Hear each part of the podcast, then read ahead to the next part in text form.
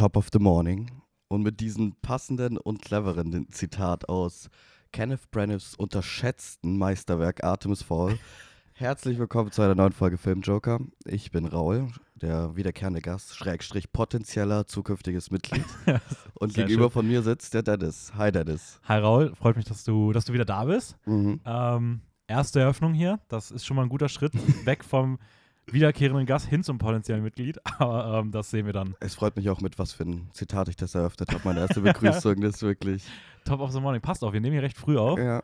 Äh, wir produzieren die Folge ein bisschen vor. Das heißt, es sind ja die Ostertage, alle sind wieder mal ein bisschen unterwegs. Ähm, das heißt, es gibt heute keine richtigen News. Und ihr müsst damit auskommen, dass ihr da wieder eine Woche auf euren täglichen News-Stuff verzichten dürft. Ähm, wie, wie geht's dir denn zu dieser frühen Stunde? Ja, ein bisschen wischiwaschi im Kopf, aber ich glaube, ich habe mich genug vorbereitet. Es, ich bin nicht gewohnt, so früh wach zu sein und es ist nicht, es ist nicht früh. Es ist wirklich nicht früh. Ja, wir nehmen um halb sechs auf. Nein, es ist jetzt schon fast zwölf, aber es, für die letzten Tage ist es ziemlich früh für mich. ja.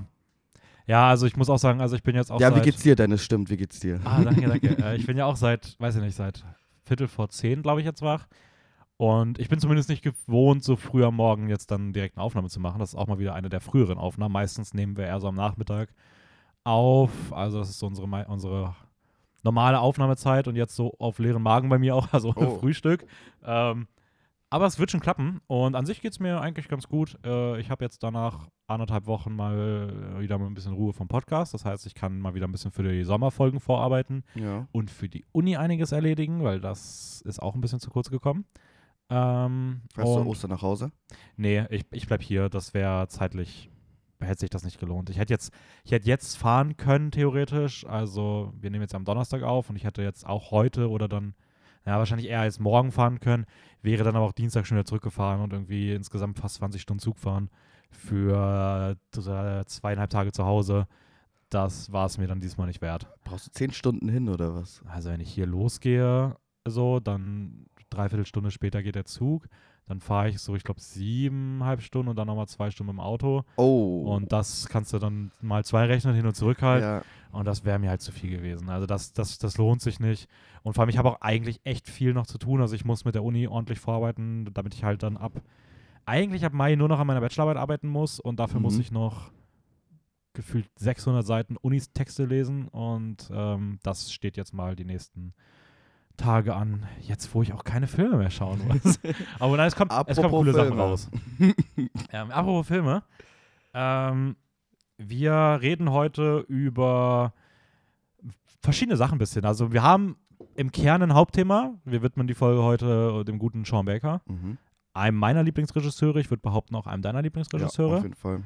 ähm, Kürzlich, würde ich behaupten, bei mir tatsächlich eher kürzlich. echt? Ja, Okay. Ähm, bei mir seit ich dann auch damals Starlet noch gesehen hatte. Das war so, da, da und ich den, ich glaube, ich kannte den Trailer zu Red Rocket Mhm. und hatte Starlet gesehen und war so, ja, okay, der ist, Ja. der ist unfassbar cool. Ähm, über den reden wir heute. Der hat vier extrem gute Filme gemacht. Den Rest, über den reden wir nicht, weil die sind auch bestimmt gut, aber die haben wir nicht gesehen, Genau. weil die super unbekannt sind. Eigentlich ist er auch nur für die Filme bekannt. Alle sagen immer, er ist Sean Bakers vierter Film. Ja. So, also es wird so getan, als ob es einen gar nicht gab. Ähm, die schauen wir uns später mal ein bisschen an, stellen euch die vor und haben aber auch sonst heute äh, recht viel im Recap. Ja. Also da gibt es, glaube ich, vieles, über das wir einmal ein bisschen quatschen werden. Und ich glaube, fast alle haben wir beide. Nee, wir haben alle haben alles beide beides gesehen, ja. sehr schön. Ähm, und vorher jetzt aber ganz kurz im Schnelldurchlauf, auch wenn es keine richtigen News gibt, wir haben zumindest zwei Trailer, über die wir reden können. Mhm. Ähm, welchen magst du anfangen? Gerne Anime-Trailer, da habe ich nicht so zu viel zu sagen. Ja.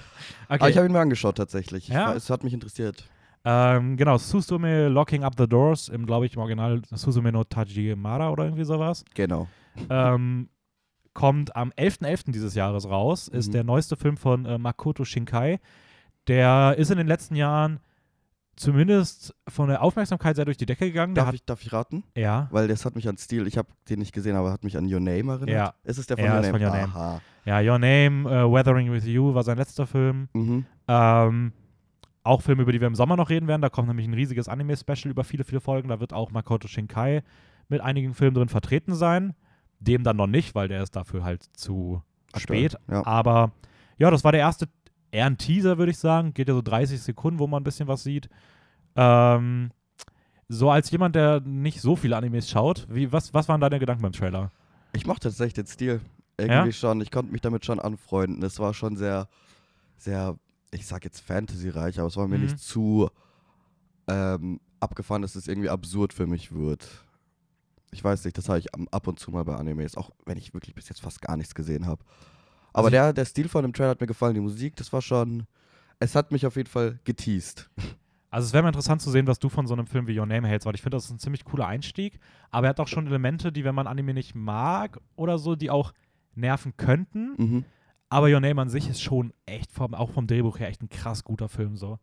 Ähm, und äh, ich muss sagen, ich, ich mochte den Trailer auch extrem gerne. Also ich bin generell auch ein Fan von ihm, auch wenn ich jetzt nicht alle seine Filme bisher großartig fand. Ich habe auch ein paar, mit denen ich Probleme hatte. Okay. Ähm, aber ich bin trotzdem mal gespannt, wo es hingeht. Und irgendwie sah der Stil cool aus. So. Mhm. Also, es erinnert halt, wie du gesagt hast, es ist halt wieder eins zu eins exakt das gleiche von der Ja. Optik und vom, vom, vom Thema her wie Your Name und Aber ganz ehrlich, You. allein vom Poster, was ich von Your Name gesehen habe, weil es, der wurde mir schon öfters empfohlen, auch von Mhm. äh, näheren Freunden, die eigentlich nicht jetzt so im Anime-Game drin sind oder wie auch immer. Und allein vom Poster her von Your Name hätte ich gesagt, das ist überhaupt nicht mein Style. Das ist mir zu glücklich und zu, ich weiß nicht, das hat so einen fröhlichen, bunten Style gehabt irgendwie für mich. Aber der Trailer hat mir schon, hat mich mehr angesprochen. Ja. Anderer Film, Ja, klar. ja, aber- voll, aber, aber ich glaube trotzdem, wie gesagt, wenn das eine passt, dann wird das andere wahrscheinlich auch. Also, ich wie gesagt, es wäre mal interessant zu sehen, was du, was du so davon hältst. Also, du kannst die gerne mal irgendwann schauen. Mhm. Ähm, es, es geht in dem Film irgendwie um ein 17-jähriges Mädchen, was irgendwie eine Tür entdeckt und auf einmal eröffnen sich in ganz Japan verschiedene Türen und die connecten interdimensional irgendwie miteinander und Also wieder so Multiverse oder, oder geht's nur in der Welt? Tun, ich glaube, es geht nur in der, ich glaube, es ist keine Multiversen, ich glaube, es ist einfach nur in der Welt, aber es ist auf jeden Fall wieder so, wahrscheinlich wieder so Richtung Raumzeitverknüpfungen irgendwie. Ähm, und das Ganze natürlich gepaart mit potenziell, so wie man es jetzt schon gesehen hat, wieder natürlich auch einer Romance-Story, weil das ist bei Makoto Shinkai gefühlt immer im Mittelpunkt. Mhm. Ähm, also ja, für, für Fans Susume Locked Up the Doors oder irgendwie sowas. Locking Up the Doors, äh, 11.11. Zumindest in den japanischen Kinos. Weiß nicht, Anime ist ja immer ein bisschen schwierig abzuschätzen, wie das dann, wie schnell das dann nach Europa in dem Fall kommt. Ja. Ich denke mal nicht, dass wir HörerInnen haben, die nicht aus Europa kommen. Aber hey, wenn schon, dann äh, Greetings. äh, Ja, genau. Ähm, Cheerio. und ja, der zweite Trailer, der auch jetzt recht neu raus ist. Ähm, da gab es aber auch schon Teaser, glaube ich. Also das ist natürlich nicht das erste Videomaterial, was man da gesehen hat bisher.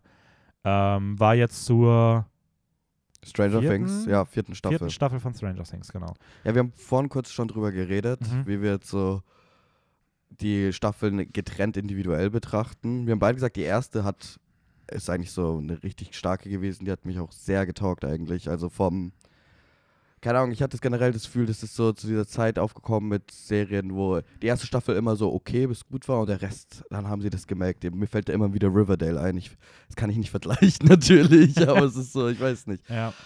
Also als die zweite Staffel rauskam, wusste ich noch, dass ich sehr gelangweilt war. Von der muss ich sagen. Ich finde, die hatte ein paar coole Figuren-Momente. Also, die hatte ein paar gute Momente. Ja. Also, es gab in der zweiten Staffel irgendwann mal ein Folgenende, was auf einmal sehr, sehr dark wurde und so, was ich, was ich echt nice fand. Und ich Ja. fand generell dieses, diese stille Verschwörung irgendwie da ziemlich cool. Aber es hatte auch irgendwie nicht mehr den krassen Vibe aus der ersten Ja, auf Staffel. jeden so. Fall. Ähm, Ich erinnere mich, auch, es war auch weniger diese Gruppendynamik, habe ich das Gefühl. Es Ja. ging mehr um Will, oder ich glaube, so heißt ja, bestimmt. er. Es ist jetzt schon echt lang her. Also, ja. Die dritte Staffel wiederum hatte für mich das große Problem mit dieser sehr präsenten Russland-Amerika-Debatte. Das fand ich halt voll anstrengend in der dritten Staffel. ist mir gar nicht aufgefallen. ähm, Russland? Amerika, was Ja, das, du? das halt sehr darauf fokussiert war, dass man gemerkt hat, dass vieles, was passiert, auf diesen Russland-Konflikt wieder zurückzuführen ist. Ja, okay, jetzt erinnere ich mich wieder. Aber die dritte Ja. Staffel hatte Billy. Ja, und ich mochte die dritte Staffel eigentlich ziemlich gerne. Ich hatte richtig Spaß mit der. Ja, Ich hatte richtig Douglas Spaß. Montgomery, ich habe das damals nach Stranger Things gesagt, war für mich einer der aufstrebendsten und krassesten Schauspieler, die es Mhm. gab. Ich finde es echt schade, dass der seitdem kaum Rollen gekriegt hat. Ich habe ihn nirgendwo gesehen. eigentlich. ähm, ich habe einen Film von ihm gesehen, äh, Broken Heart Gallery, da ist er auch ziemlich cool. ah. Aber ich habe immer gedacht, also ich fand, der hatte so eine Gravitas, so eine Ausstrahlung in dieser dritten Staffel. Der hat doch alle anderen easy an die Wand gespielt. Wenn der in irgendeiner Szene drin war, Ja. du, du hast dich kaum noch getraut zu atmen und hast einfach nur jeden Moment von ihm genossen. Ich fand, der war so krass gut in dieser Staffel. Ähm, ja, und jetzt ist der Trailer zur, zur vierten draußen. Mhm. Ich habe damals den ersten Teaser gesehen und war so, oh, das sieht irgendwie ganz cool aus. Ja. Mir hat der Vibe gefallen. Ich greife jetzt mal vorweg, ich bin jetzt nicht der größte Fan von dem Trailer gewesen. Also ich, also ich muss ganz ehrlich sagen, ich hätte mir den Trailer wahrscheinlich nicht angeschaut, wenn nicht für die Podcast-Folge, außer irgendwann, wenn es mir nochmal empfohlen worden ist. Weil ich mag Stranger Things, aber es ist schon so, vorher schon erwähnt, ich finde es, es fühlt sich an, als hätte ich die dritte Staffel vor drei Jahren gesehen. Und mein Ja. Hype dafür ist jetzt schon ziemlich flach ab. Und ich, Ja, also ich habe halt zum einen wieder das Problem, dass das jetzt wieder so ein Trailer ist, der gefühlt einfach sehr, sehr viel schon wieder zeigt. mhm. Also ich habe wirklich, also da sind so viele Entwicklungen und Figurenauftritte schon drin. Und Anta Antagonist, gell? Ja, dass du einfach, dass du einfach sehr viel schon siehst. Und ich denke mir halt Mhm. so, okay, das heißt, ich gucke das und ich weiß eigentlich dann bei jeder Szene so, ah, das gab ja das im Trailer schon. Das, also es wirkt so sehr viel Überraschungsmomente schon vorweggenommen. Ich fand auch nicht, dass die Effekte irgendwie, also ich, es sah mir Nein, deutlich aber- künstlicher aus als ja, auf vorher. jeden Fall. Es ist, sie gehen mehr ins Abstrakte, ins Fantasy, mehr ins. Und ich habe einfach auch nichts gespürt. Also ich habe wirklich beim Trailer, also, das, das Ding ist, der kommt super gut an. Ich habe auch Online-Kommentare gelesen. Da war, ähm, also die, das, das bei YouTube zumindest das Kommentarfeedback, das ist sonst schon auch kritisch, wenn die Trailer nicht so Mhm. gut sind, war hier schon überragend gut.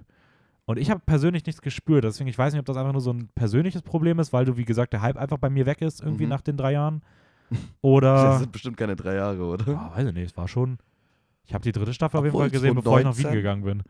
Also, Ach du Kacke. ja, das ist schon. Das wird sich richtig. Okay. Das sollte ja auf VR rauskommen. Das war ja auch so ein Ding, was sich, glaube ich, krass wegen Corona verschoben hat. mhm. Ähm, Also das Einzige, was ich gefühlt habe bei dem Trailer, war Vorfreude darauf, die. Äh, ich werde sie mir anschauen. Ja, same. Vielleicht Ja, nicht ja. ganz, weiß ich nicht, kommt drauf an, wie gut sie ist, aber ich freue mich drauf, sie ein bisschen älter zu sehen. Die, also die sind ja jetzt schon wirklich im jugendlichen Alter. Ja. Und das siehst du beim Paar krass und beim Paar überhaupt nicht. das ist Ja. wirklich. ja, ich, also ich muss sagen, es sind auch ein paar, paar äh, SchauspielerInnen dabei, die ich halt sehr cool finde. Also, Sadie Sick. Sa wollte ich auch gerade sagen, Ja. Sadie Sink. Ähm, da bin ich schon sehr gespannt drauf, ob wann solche Figuren vielleicht mal. Weil ich glaube, auch wenn sie jetzt älter werden, kriegen auch die Personen eher mehr Screentime, bei denen das Acting auch besser ist. Mhm. Einfach weil man merkt, dass das halt Sinn ergibt und die halt mehr wahrscheinlich Emotionen tragen können. Also ja, ich bin mal gespannt, wo es wo es hingeht. Es war für mich ein sehr generischer Trailer, Mhm.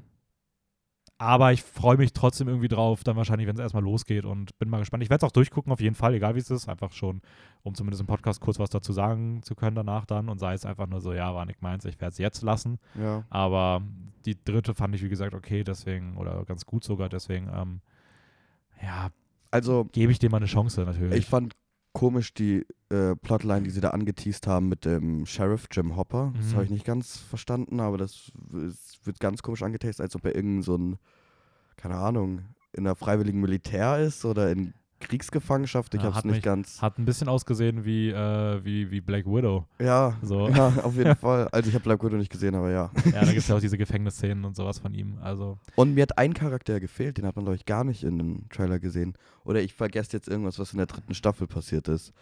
Aber, ähm, wie heißt denn er? Der ist auch in echt zusammen mit ihr. das ist gut, oder?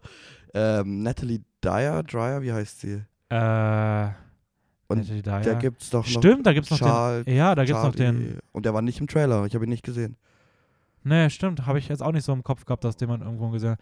Wäre mal interessant nachzugucken, ob da irgendwie die Figur Mhm. einfach nicht mehr. Ich weiß auch nicht, ob da irgendwas passiert ist. Es ist echt, lange her gewesen. Ja. Aber ich würde auch behaupten, dass das eher gerade auf mich so wirkt, als ob da vielleicht einfach der Schauspieler ausgestiegen ist. Aber es würde mich wundern. Also, Aber gut, sie wird ein großer Time, also sie werden ja einen Timeskip haben. Kannst es schon einfach, also wäre wahrscheinlich das erste Mal, wo sowas passiert, aber es ist schon eine zentrale Rolle gewesen. Ja. Also, ja. Naja, wir können jetzt mal rübergehen zum Recap, da haben wir nämlich auch genug. yep. Ähm, ich würde mal sagen, wir fangen mal mit den Straffilmen an. okay. Wir haben ja beide für die, für, für die äh, gegenseitig verlorene Oscar-Wette einen reingedrückt bekommen. Ja. Ähm, ich würde einfach mal anfangen. Ja, Wenn objektiv okay betrachtet gesehen, so, wer, wer hat schlimmer abbekommen? Was? Ich glaube, du. das Ding ist, du hast ja versucht, einen Film zu nehmen, den du persönlich einfach richtig mies fandst, Ja. ähm, der aber an sich ganz gut angekommen ist. Und ich ja. befinde mich auch auf der Seite, dass ich den eigentlich ganz gut fand. Und deswegen äh, war das für mich gar kein Straffilm. Also ich hatte eine gute Zeit mit dem Film. Wirklich eine gute Zeit. Ja, ich habe, also ich war froh, den gesehen zu haben. Ich habe mir auch direkt danach noch äh, ein, zwei andere Filme von Agnes Varda auf die Watchlist gepackt. Also, ich habe mich, war ein netter Filmtipp. Oh Mann. Ähm, ich durfte Vagabond schauen. Ja. Ähm, es geht um Mona Bergeron, die tot in einem Graben gefunden wird auf dem französischen Land irgendwo. Und im Anschluss erzählt der Film dann so in Flashbacks und in so interviewähnlichen Segmenten ähm, von ihrem Leben vorher als äh, Vagabundin. Sie ist halt über, auf der Straße viel gewesen, ist irgendwie als arme, faule, nichtstuende Person gefühlt so ein bisschen durchs Leben gegangen. Nervende, unsympathische.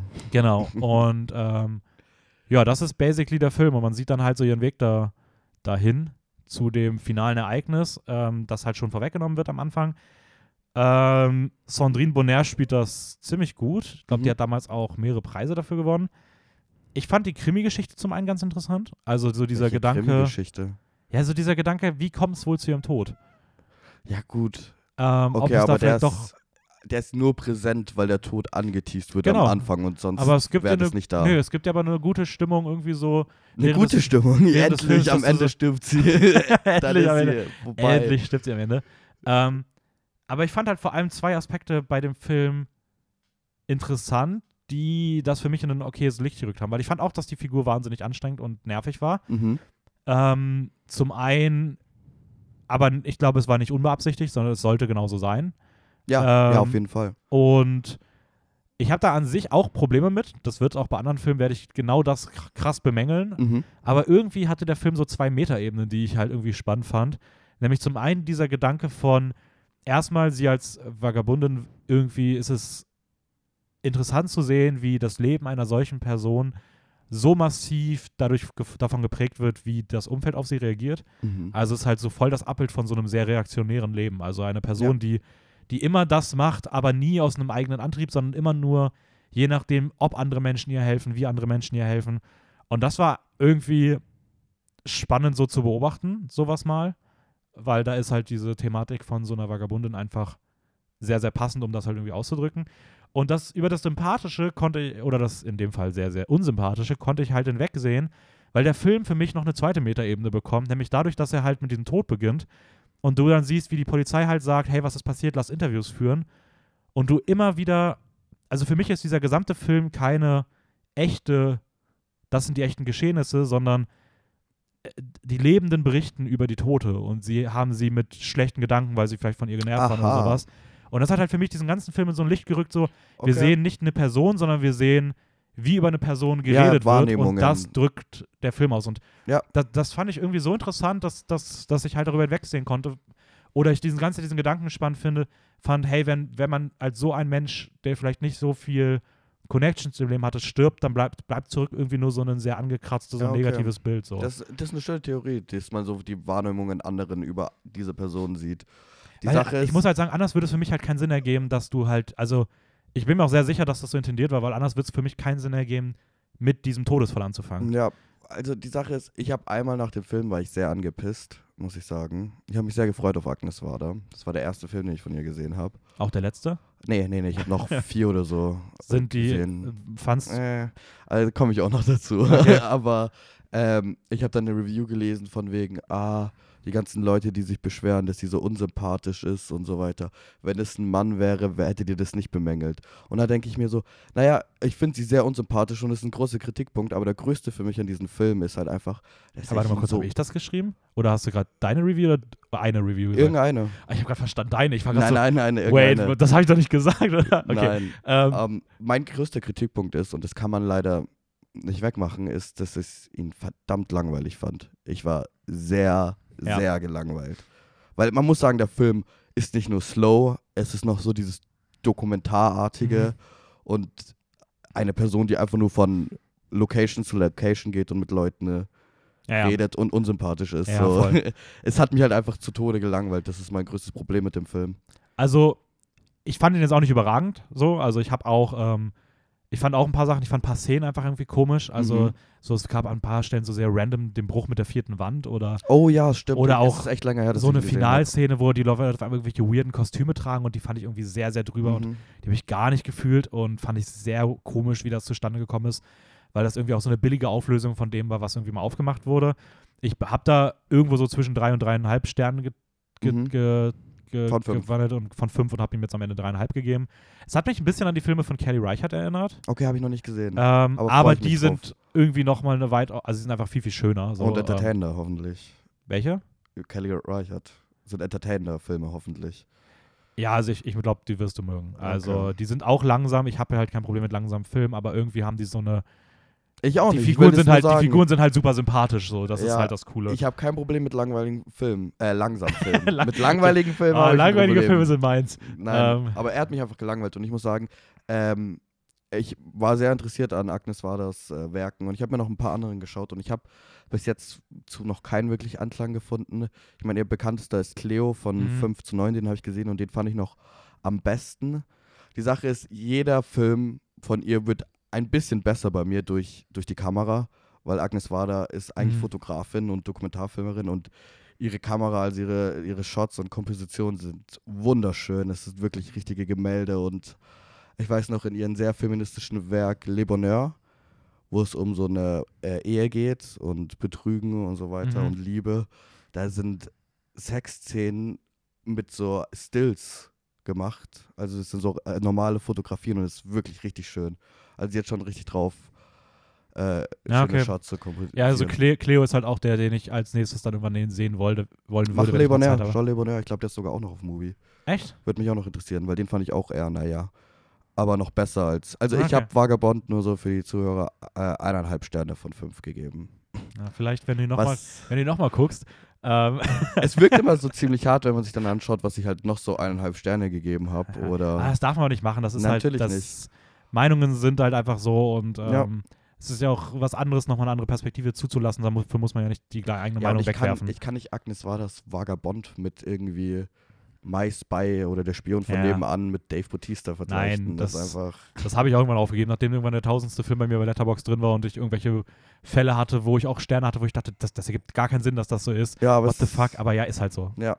Ähm, du durftest auch einen Straffilm gucken. Mhm. Ähm, Ich habe mir auch viele Notizen. Ich habe Artemis Fowl gesehen von Kenneth Branagh und meine Notiz ist einfach nur wow, weil was zum Teufel war das? Äh, wirklich, Also, ganz ehrlich. war, war, es ein, war es ein gut ausgewählter Straffilm? Ja, auf jeden Fall. Hast du ihn gesehen? Nein. Du hast ihn nicht gesehen. Nee, nee, ich will den oh, noch nicht sehen. Mann. Und deswegen habe ich nämlich gedacht, ich gebe dir den einfach. Wow, also man musste schon Ich weiß auch nicht, sehen. um was es geht.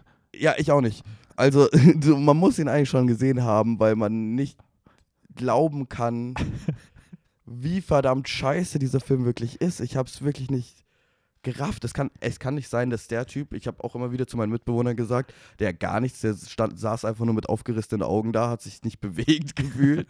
Und ich habe nur zu ihm gesagt, ja, der war Oscar nominiert, der Regisseur. So, was ist das? Das ist wirklich.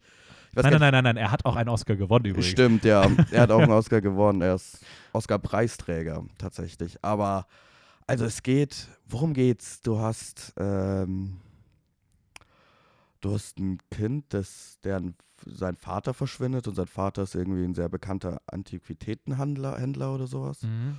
Und als er verschwindet, kommt dann irgendwie raus, dass er vielleicht auch eher beteiligt war an sehr großen äh, Diebstählen von solchen Antiquitäten. Und dann findet heraus, dass die Geschichten, die sein Vater ihm früher erzählt hat, über Elfen wahr sind und die un unter der Erde in so einer Science völlig technischen, äh, weiterentwickelten Welt leben. Und ja, es ist, es ist einfach nur Schwachsinn. Es basiert ja auf einer Buchreihe, oder? ja, also, ich, ich kann mir auch nicht vorstellen, ob die Buchreihe. Also, ich kann, also viel macht auch das Acting kaputt, die Besetzung, weil die ist wow, grottig. Also es, das Kind, tut mir leid, aber das ging gar nicht. Es ist der Hauptdarsteller, das ging wirklich gar nicht. Das war dieses Versuchen, so emotionslos cool zu sein. Und es war einfach nur peinlich irgendwie. mhm. Du hast Dame Judy Dench als Elf-Chefin, die halt, wow, also ich, ich kann es nicht zusammenfassen. Es ist so viel Müll und ich, ich, ich saß nur da und dachte mir nicht, dass das wirklich jemand produziert hat und nee. Schlimmer als, als Sucker Punch? ja, auf, auf seine Art ist es auf jeden Fall schlimmer, weil es so nichts ist. Es spielt auch irgendwie nur gefühlt an einer Location. Die Elfen, das ganze Design ist beschissen. Also mit diesen technischen Flügeln und so. Was sind das für Elfen, wenn du irgendwelche technischen Helme und Ding brauchst, um zu fliegen? Was ist das? Ich verstehe das nicht. Es und diese ganze. Ja, was ist die Story? Worum geht's? Dass er irgendwas bekommt? Er legt sich irgendwie an mit dieser Welt, aber ist mit dem befreundet und es ist einfach so viel Müll. Und die Effekte sind kacke.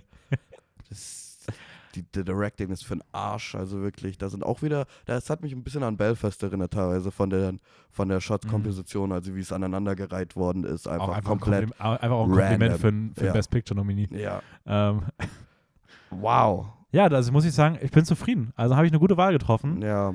Ähm, Und eine Stunde 29 hat sich noch nie so lange angefühlt, wirklich. Es ja, war, der ging gar nicht so lange, ne? nee, er ging gar nicht so lange, aber das ist völlig egal. Weil es fühlt sich so lange an, wenn es genau in einer Location spielt. Mit einem Hauptdarsteller, der sich die Seele aus dem Leib spielt, wirklich. Im wahrsten Sinne des Wortes wahrscheinlich. Ja. Äh, ja. Ähm, wir können ja gleich mal bei, bei Kenneth Branagh bleiben. Mhm. Wir haben ja noch einen zweiten Film von ihm gesehen. Was? Ähm, oh, oh im- mein Gott, ja, noch so ein Meisterwerk. Im, Im Recap, nämlich ähm, äh, auf der Disney Plus, glaube ich, jetzt verfügbar. Äh, Ja. Death on the Nil, Tod auf dem Nil. Mhm. Agatha Christie-Verfilmung von Hercule Poirot, dem, weiß nicht, französischen, Belgischen. belgischen, Belgischen. belgischen äh, Meisterdetektiv, also Detektiv Conan mit echten Darstellern. Mhm. Ähm, er geht diesmal zusammen mit einem Ehepaar auf ein Kreuzfahrtschiff über den Nil und es passiert ein Mord nach einer Stunde. ja, Äh, stimmt. Eine Stunde. und Dieser ganze Aufbau. damit ermittelt. Also ich glaube, die längste Exposition, die ich ja, je gesehen habe. wirklich. Eine Stunde nur rumgelaber. Ähm, wie, wie fandst du den? Okay. Ich ganz ehrlich, fand ich nicht so kacke. Ich bin.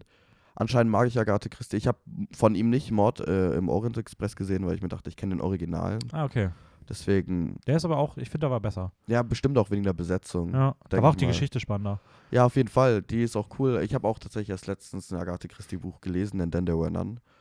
Und das fand ich richtig schön. Es hat, es hat mir richtig Spaß gemacht zu lesen und dann diesen Film zu sehen. War, ich glaube, ich hatte den Vorteil dafür, dass ich mich so ein bisschen an diese Mhm. Vibes von ihr irgendwie gefallen gefunden habe und schon irgendwo Spaß hatte an dieser Detektivstory, aber es halt schon sehr viel Müll ist. Ja. Also ich muss auch gestehen, ich habe sehr viel Kritik bei dem Film. Mhm. Zum einen die Ein-Stunden-Exposition, Ja. dann der fast ein bisschen freche Verkörperung von Gal Gadot als Cleopatra. ja, aber das war eine Sekunde, oder nicht? Ich habe ich hab das Gefühl, Ja, ich habe einmal kurz nur weggeschaut und, und dann Ah, war es es war nicht viel, aber es war trotzdem irgendwie eine komische Sache, das einzubauen. Es war, aber auch warum, ja, warum? Keine Ahnung. Das, dann die Erkenntnis, dass Gal Gadot einfach eine furchtbare Schauspielerin ist. Als Die Wonder Woman du, hattest du bei Tod auf den Nil. ja, als, als, Tatsächlich. also ich hatte sie schon früher, aber ich hatte hier nochmal die Bestätigung. Ich finde sie als Wonder Woman cool, aber das war es auch schon. aber sie spielt trotzdem so scheiße teilweise in Justice League Ja. oder sowas. Also da sind schon Ähm, Sachen dabei. Das Army Hammer war vielleicht seine letzte Rolle jetzt erstmal. Weiß gar nicht, ob der, Vielleicht. ob der nochmal irgendwas bekommt, nachdem der ja da irgendwie an Menschen rumknabbert. ähm, Impfgegnerin Letizia Wright ist auch noch dabei. Oh ja, stimmt. Aber da ich irgendwo war sogar Army, Army Hammer in einem neuen Projekt verwickelt. Und das wäre sogar richtig cool gewesen, aber ich hoffe, das wird jetzt nicht auf Eis gelegt. Deswegen. wird einfach nur gerecastet. ja. Ähm, ich finde Hercule Poirot, also Kenneth Branagh spielt die Hauptrolle tatsächlich eigentlich ziemlich cool. Also ich mag seine Verkörperung von der Figur. Ähm, ich finde auch, dass er genug Charme mitbringt dafür. Also Ja. ich, ich finde wirklich, dass er das, das macht er wirklich cool. Ja. Ähm, er ist ja auch kein schlechter Schauspieler, hat ja auch bei Nö. Tenet gut gespielt und äh, also ja. gut. Ich nicht, nicht, nicht sehr gut, aber gut genug. Er hat Ja, irgendwie ein bisschen so Fable für, für, für Akzente. So. Ja, ja, ich wollte sagen, sein russischer Akzent war so, ja, okay, aber auch wenn ich da jetzt keinen, Ja. also kein, äh, wie sagt man hier, ich bin kein Profi in Akzente, aber für mich hat es ein bisschen irritierend gewirkt. Ja, ich aber glaub- nicht so, dass Ich mir glaube, der wenn du halt den Akzent haben möchtest, dann besetzt die Person halt einfach authentisch. Ja. So, also es gibt ja auch russische Schauspieler, Es, die man also, da rein Kenneth. Branaghs Schauspiel oder russischer Akzent war nicht das, was mich an Tenet Ja. gestört hat, auf jeden Fall. Ähm, ich mochte Tenet, aber das ist vielleicht mal was für eine andere Folge. ähm, ich fand, der Film sah furchtbar aus. Also gerade so die, also ich habe selten so starkes Greenscreen gesehen.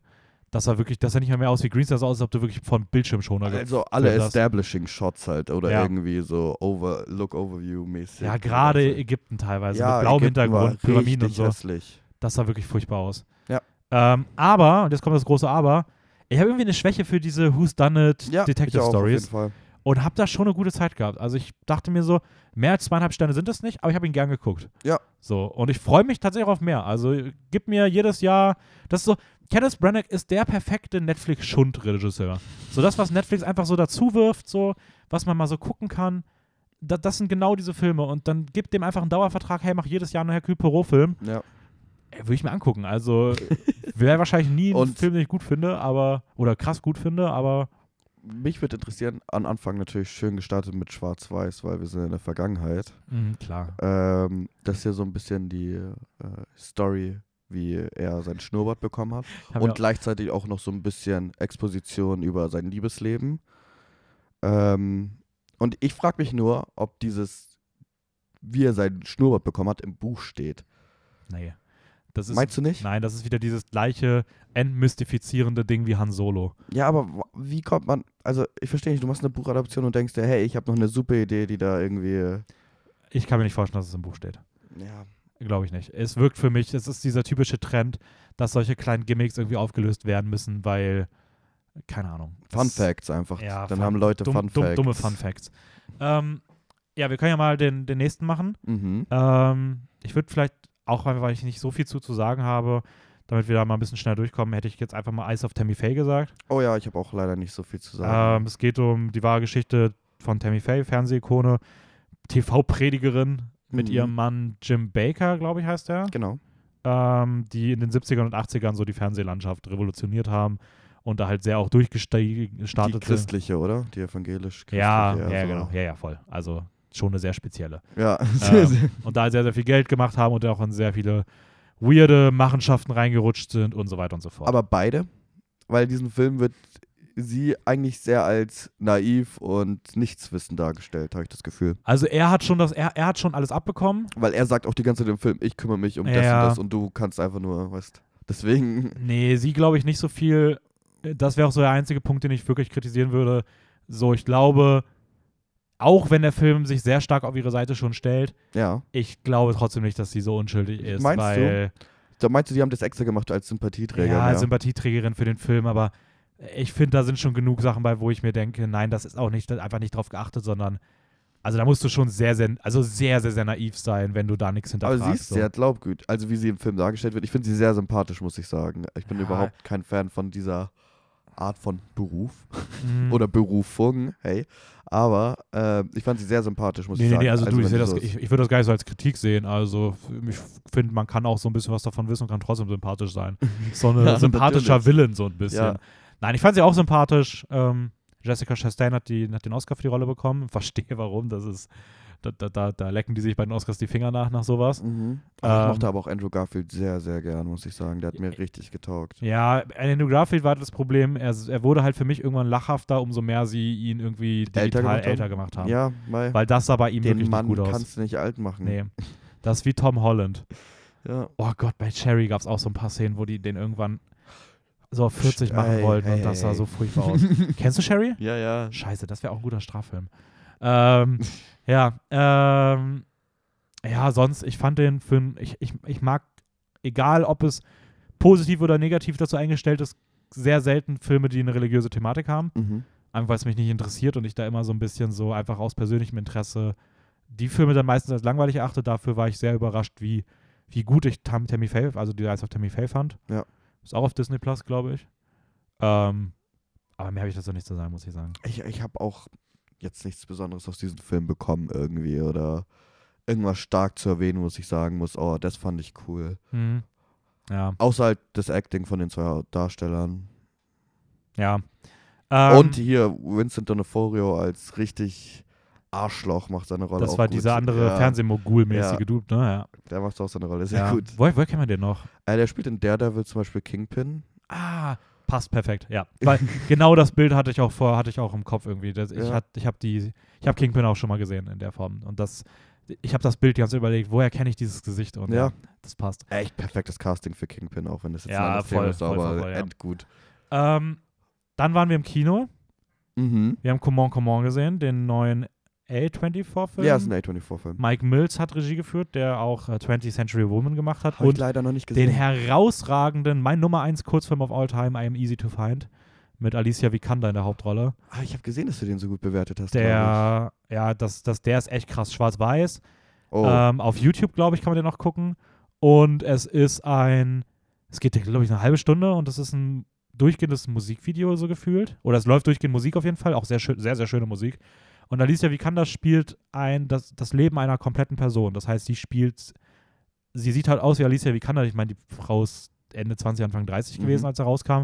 Und sie spielt sowohl eine Zweijährige ja. als auch eine 90-Jährige und das ist immer, oh, ohne dass sie sie irgendwie optisch geändert haben. Also die, die sieht halt aus, wie sie aussieht, aber sie verkörpert halt so ein ganzes Leben nur durch ihr Schauspiel. Okay. Und da sind echt ein paar Shots bei, die sind echt wunder wunderschön. Also kann man so ein bisschen Verbindungen knüpfen zwischen seinen Werken, oder? Ja, würde ich schon sagen. Ich finde 20th zumindest von der Woman. Stimmung her so. Ja. Ähm, ja, worum geht's denn in Comment Comment? Hast du?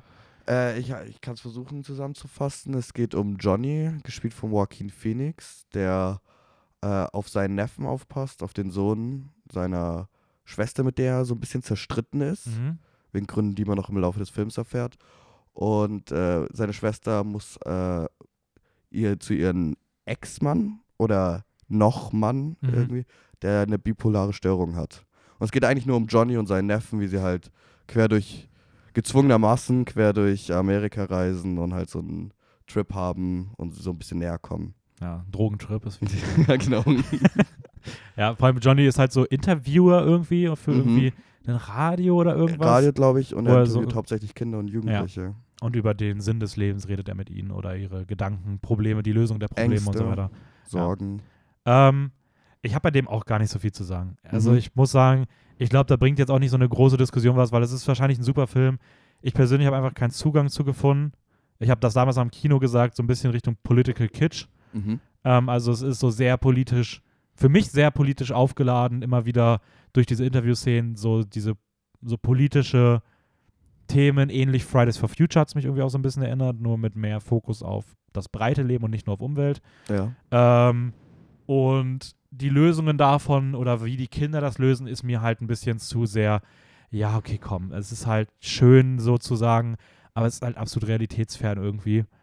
Habe aber das mir ein bisschen noch durch den Kopf gehen lassen und ich finde, vielleicht ist das auch irgendwie die Stärke des Films, dass er so es schafft, so naheliegende Lösungen aus Kinderaugen und dann, zu, und dann als, als Zusehende weiß man halt irgendwie, dass es halt in der, Re Realität leider nicht so einfach funktioniert und da irgendwie so eine traurige Wahrheit drin liegt. Ja. Ähm, ändert für mich trotzdem nichts an meiner Wahrnehmung des Films so. Ich habe den trotzdem genauso empfunden, wie ich ihn jetzt auch wahrgenommen habe. Es war halt, es ist vielleicht nicht ganz meins gewesen. Schauspiel super, schöne Momente, trotzdem guter Film, aber irgendwie hat er mit mir nichts so viel gemacht. Ja, das ist schade. Also ich muss sagen, ich habe schon gesagt, ich habe im Kino schon äh, mehrmals Tränen in den Augen gehabt. Auch interessanterweise, wir waren im Kinosaal, der war jetzt nicht voll, aber die meisten waren eher so älter als wir und Frauen, würde ich sagen. Hätte ich jetzt Ja, so ja, aufgenommen. Und teilweise in Szenen, wo ich so Tränen unterdrückt habe, haben andere gelacht. Und das fand ich richtig schön irgendwie.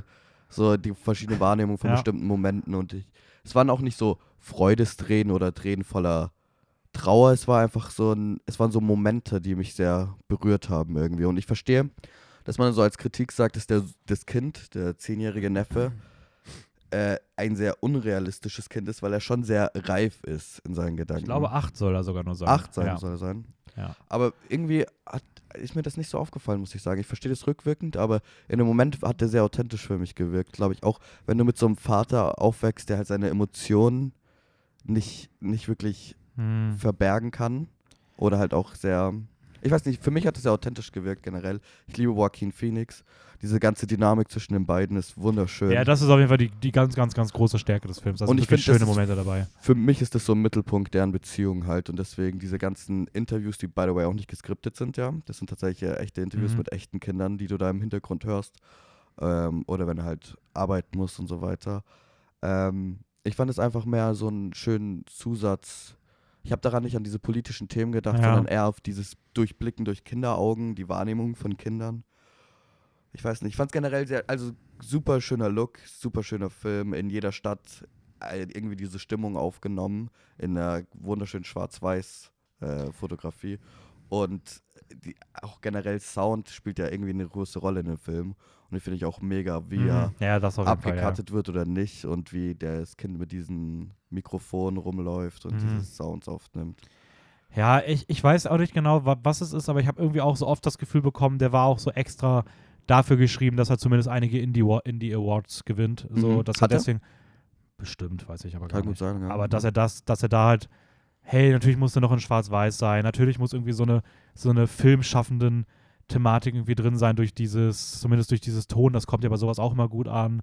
Und ich fand irgendwie auch, dass so im, im äh, ja, es wirkte super authentisch, das auf jeden Fall. Also da stimme ich dir auch zu. Also Echt? ja, das Du auf jeden Fall. dazu? Da würde ich dir voll zustimmen. Ich finde schon, dass Okay. er sehr authentisch wirkte. In, rückwirkend auf jeden Fall auch. Ich fand nur, dass die, das Schauspiel war authentisch, aber ich fand die Worte, die sie ihnen teilweise in den Mund gelegt haben, die habe ich dann irgendwie nicht so als authentisch wahrgenommen. Okay, so. also, also, doch, das, ja. also dieses, auch diese langen Sequenzen, wo immer dieses bla bla bla bla bla, das wirkte für mich nicht wie ein echtes Gespräch. Ich glaube Okay. nicht, dass das so irgendwie zustande kommt, weil das war so in die, oft in die Länge gezogen und auch dieses come on, come on, come on, come on, come on, come on, come on, come on. I don't know. Also es hat sich für mich nicht logisch ergeben, das wirkte wirklich so wie, hey, wir haben da dieses authentische Kind und jetzt lassen wir das Kind irgendwas sagen, was aber Okay. eigentlich nicht passt so. Aber es ist auch nichts, was mich krass gestört hat, aber es hat irgendwie so einen, so einen unbalanciertes Gefühl bei mir zurückgelassen, Ja. wo ich dann dachte, so irgendwas, irgendwas passt mir hier nicht und ja, Also, ein wie gesagt, bisschen mir- schade, aber Ich verstehe das. Ist mir leider nicht so aufgefallen. Ich muss auch sagen, es gab nur eine Szene, wo das Kind mich vom Schauspieler her überhaupt nicht gerissen hat. Das war ein Hotel, wo er, glaube ich, geweint hat. Da bin ich zum Mhm. ersten Mal so ein bisschen rausgerutscht aus der Erfahrung, würde ich sagen. Aber Joaquin Phoenix ist ja, man, muss, dauerhaft stark. man muss auch sagen, dass der Film ja auch generell super ankommt. Also ähm, Ja. ich glaube, wie gesagt, dass das auf jeden Fall eine also riesige ich habe recht und du Unrecht. So. Ja, absolut. Die Allgemeinheit ist auf meiner Seite. Ja. Ähm, nee, also Come On, Come On könnt ihr euch im Kino anschauen, ist auf jeden Fall ein, auf jeden Fall ein Besuch wert. mhm. Ähm, und der letzte Film, den wir jetzt noch haben, bevor wir dann zu unserem, zu unserem eigentlich ein bisschen größeren Hauptthema kommen, obwohl es auch jetzt, wie gesagt, soll gar nicht so das Hauptthema sein. Ja. Ähm, wir haben The Sadness geschaut. Oh. Auf Amazon Prime kaufbar, Mhm. muss man sagen. Es ist nicht frei verfügbar. Ähm, gibt auch eine Blu-ray, DVD, Kombi, Steel Edition, Steelbox Edition. Und du bist kein Fan Edition- von Steelbooks, gell? Nee, und ich, und ich will mir auch keine, ich will auch keine 30 Euro ausgeben. oh. Ähm, die ist halt super teuer. Das Ding ist, das Studio rechnet immer noch damit, dass der Film bald indiziert wird. Mhm. Deswegen geben sie halt die Boxen, die sie rausgeben, halt als so richtige Fanboxen raus mit super viel Stuff drin. Und bei Amazon ist er halt kaufbar. Das heißt, wenn man den, Film sehen will, kann ich empfehlen, das auch eher zeitnah zu tun, weil man weiß nie, ob so ein Film auf einmal mal wieder aus dem Programm genommen wird und dann doch irgendwie nur in einer geschnittenen Version. Wenn du ihn gekauft hast, Nein. halt, der kriegt, der geht weg dann, wenn Ja. der. Wow. Aber also kannst, wenn Amazon die Rechte an dem Film verliert, ist das egal, ist der weg. okay. Ja, Das- ich wollte fragen, ist die Version, die wir jetzt gesehen haben, schon geschnitten? Nein, das war die aktuelles Uncut. Tatsächlich. Ja. Ja, Ein bisschen enttäuschend. Ja, also, genau, der Film wurde angepriesen als brutalster Film aller Zeiten. Ja. Ähm, es geht um, vielleicht ganz kurz, worum geht es? Ähm, es geht um ein junges Pärchen, das sich am Morgen so ein bisschen streitet. Also kein krasser Streit, aber so ein bisschen Meinungsverschiedenheit und ja, dann räumt man es aber so halb aus Sie dem haben Weg. was ausgemacht und er muss arbeiten. Auf die Art halt. Ja. Und dann ist man so ein bisschen enttäuscht und dann räumt man es aber irgendwie so halb aus dem Weg und er bringt sie mit dem Moped zur U-Bahn, weil sie zur Arbeit fahren will und macht sich dann weiter auf dem Weg einfach auf seinen eigenen Weg irgendwo durch die Stadt. ja, keine Ahnung, was sein. Ziel ist. Kaffee trinken, irgendwie sowas. Und dann bricht ein, ein Virus aus. also es ist schon ausgebrochen. Man hört gleich schon am Anfang ja schon so Nachrichten ja, darum. Ja, Ah, Fake und bla bla, es ist nur eine, eine Verschwörung und so genau. weiter. Und, die, und es wird damit gerechnet, dass dieses Virus halt bald mutieren könnte und dann wird es gefährlich und das tut's auch. Ja. Und alle Menschen rasten aus. Es ist wie ein Zombie-Film, aber die Zombies sind hier halt keine richtigen Zombies, sondern es sind halt weiterhin normal denkende, ja, Menschen. agierende Menschen, die auch reden können und Taten bewusst tun und sowas. Nur, dass sie halt unfassbar aggressiv sind. Ähm, deren sadistische Verlangen oder sadistische Triebe werden halt einfach krass verstärkt und das ist so das Einzige. ja, und auch sehr sexualisiert aufgeladener Film. Ähm, Ja, auf jeden Fall. Das hat mich auch sehr überrascht. Er ist sehr sexuell irgendwo. Ja, also wie gesagt, alles, alles, was so mit Trieben zu tun hat, wird in der brutalsten Form irgendwie Ja. umgesetzt. Und dann beginnt halt so ein Gemetzel und die beiden versuchen sich halt irgendwie in der Stadt wiederzufinden. So, das ist halt basically die Handlung. Also, Ja, also diese, dieses, diese ersten 20 Minuten Exposition, bis es halt eskaliert, ist einfach nur, dass man so zwei Charaktere haben, die irgendwie einen, einen Trieb haben, also in irgendeine Richtung gehen müssen, um sich zu finden. Das ist so Mhm. ein, dass das so ein bisschen zusammenhält, die ganze Handlung, weil sonst ist es einfach nur Gemetzel auf Gemetzel irgendwie. absolut, ja. Deswegen, das musste halt noch so ein bisschen eingebaut werden. Aber ich, ich habe das als Kritik gelesen. Ich finde das ja eigentlich ganz gut, damit es sich das zumindest zusammenhält. Ich weiß nicht, ob man da jetzt Ja, Wenn du- voll. also, wenn du einen brutalen Zombie-Film, Zombie-Film sehen willst, dann weiß ich nicht, ob du jetzt unbedingt jetzt die äh, krasseste, Ja. äh, komplexe Story haben willst. Ich glaube halt- schön, aber ja, ich glaube halt sogar, dass der Film noch ein bisschen härter gewesen wäre, wenn die Story noch ein bisschen besser gewesen wäre, einfach weil der Mhm. emotionale Zugang Ja, mehr gewesen auf wäre. jeden Fall. Es Also ich finde schon ein bisschen was ist schon okay, wenn sie es reinpacken. Also es hat mich schon, ja, es haben mich ein paar Twists nicht so gestört. Einfach weil ich keinen emotionalen Zugang hatte Ja. zu den Charakteren. Obwohl die Hauptperson ein Freund von mir sehr ähnlich ausschaut. Wirklich eins zu eins fast. der Darsteller oder die Darstellerin? Darsteller. Der sieht einfach aus wie eine taiwanesische Version von äh, Channing Tatum. Oh ja, könnte auch sein. Das oh ja. ist mir, äh, das, das, das fand ich sehr, ja. sehr lustig. Ähm, wie, wie fandst du den denn so allgemein den Film? Also, ich habe ein paar, zwei witzige Anekdoten. Und Okay. zwar hat äh, mein Mitbewohner, der sich die ersten 20 Minuten mit mir angeschaut hat, weil nachdem äh, diese Fritteuse-Szene kam, ist er aufgestanden, hat sein Zeug gepackt und ist rausgerannt. Tatsächlich, ja. Und er hat mich am Anfang des Films gefragt, als es mit Virus war, so, ah, es ist so ein Anti-Corona, es ist so ein Corona-Kommentar. Und ich meinte so zu ihm, naja, keine Ahnung, ich glaube mal nicht. Es ist, glaube ich, jetzt schwierig, jeden Film, jeden Zombie-Film nach Mhm. Corona ohne Corona zu sehen. Aber ich glaube, er versucht es auch einfach nur so. Aber ich habe jetzt erfahren, das ist tatsächlich ja ein Pandemiefilm. Also es Ja. wurde vom Studio Ja. aufgetragen, dass er diesen Film machen soll. Mhm. Deswegen, ja, ist auch sehr aufgeladen in dieser, in dieser Ja. Thematik. Also merkt man Aber Taiwan viel. hat, Taiwan hat ja die Corona-Pandemie mit am gut. be besten gelöst. Ja, genau. Und es soll so ein bisschen so ein Gegenentwurf sein, so nach dem Motto, lass mal so tun, als ob das halt alles nicht funktioniert hätte. ja. So. Ähm, ich fand ihn entertainend irgendwo. Ich muss sagen, ich fand ihn jetzt nicht so brutal. Ich habe deine Review gelesen, die fand ich sehr gut. Das äh, sehr viel für mich auch das Verbale ausgemacht hat. Mhm. Also der Dialog ist schon sehr Ja, hart. der ist schon hart. Der ist wirklich, da fallen Sachen, wow. Und das Kopfkino hat bei mir aber dafür gar nicht funktioniert. Also wenn sie Ja. jetzt so von den Special Effekten oder diesen gory äh, Practical Effects weggeschnitten haben und nur so am Rande Mhm. impliziert haben, was gerade passiert, da fällt mir die gute Krankenhausszene ein Mhm. mit dem creepy Typen und der Ja, Einäugigen. ja, ja. Das hat bei mir halt leider nicht so funktioniert. Ich dachte mir einfach nur so, okay, abgefuckte Idee. Aber, Aber, ich muss trotzdem nicht sagen, so, ich fand es an sich trotzdem gut, wie sie es, also in dem Moment fand ich es trotzdem gut, wie sie es inszeniert haben. Mhm. Ich weiß nicht, ob es die Szene per se gebraucht hätte, muss ich gestehen. Richtig. Aber wenn man sie schon reinschneidet, weil man einfach Grenzen überschreiten will, und das und dann will der Film, überschreitet man nicht die Grenze irgendwo. Also, finde ich es trotzdem mal von der Inszenierung gut, als da irgendwie dann noch so drauf zu halten. Weil ich finde, der Film ja. macht es sich Fall. nicht zur Aufgabe, nur Gewalt auszustellen, so. Mhm. Und das, das ist so ein schmaler Grad, der bei sowas schon irgendwie auch sehr schnell mal passieren kann. So. Und ich finde, dass man schon merkt, dass der Regisseur irgendwie nicht da reinrutscht, einfach nur irgendwie Gewalt, gerade irgendwie bei den weiblichen Figuren, wo es natürlich irgendwie immer verlockend ist, dass irgendwie sehr äh, sexuelle Gewalt da sehr stark in den Vordergrund und dann auch sehr auszustellen, macht er nie so krass. Also eigentlich habe ich nicht das Gefühl, dass er da irgendwo mal in Gefilde rutscht, die irgendwie sehr problematisch werden würden. Mhm.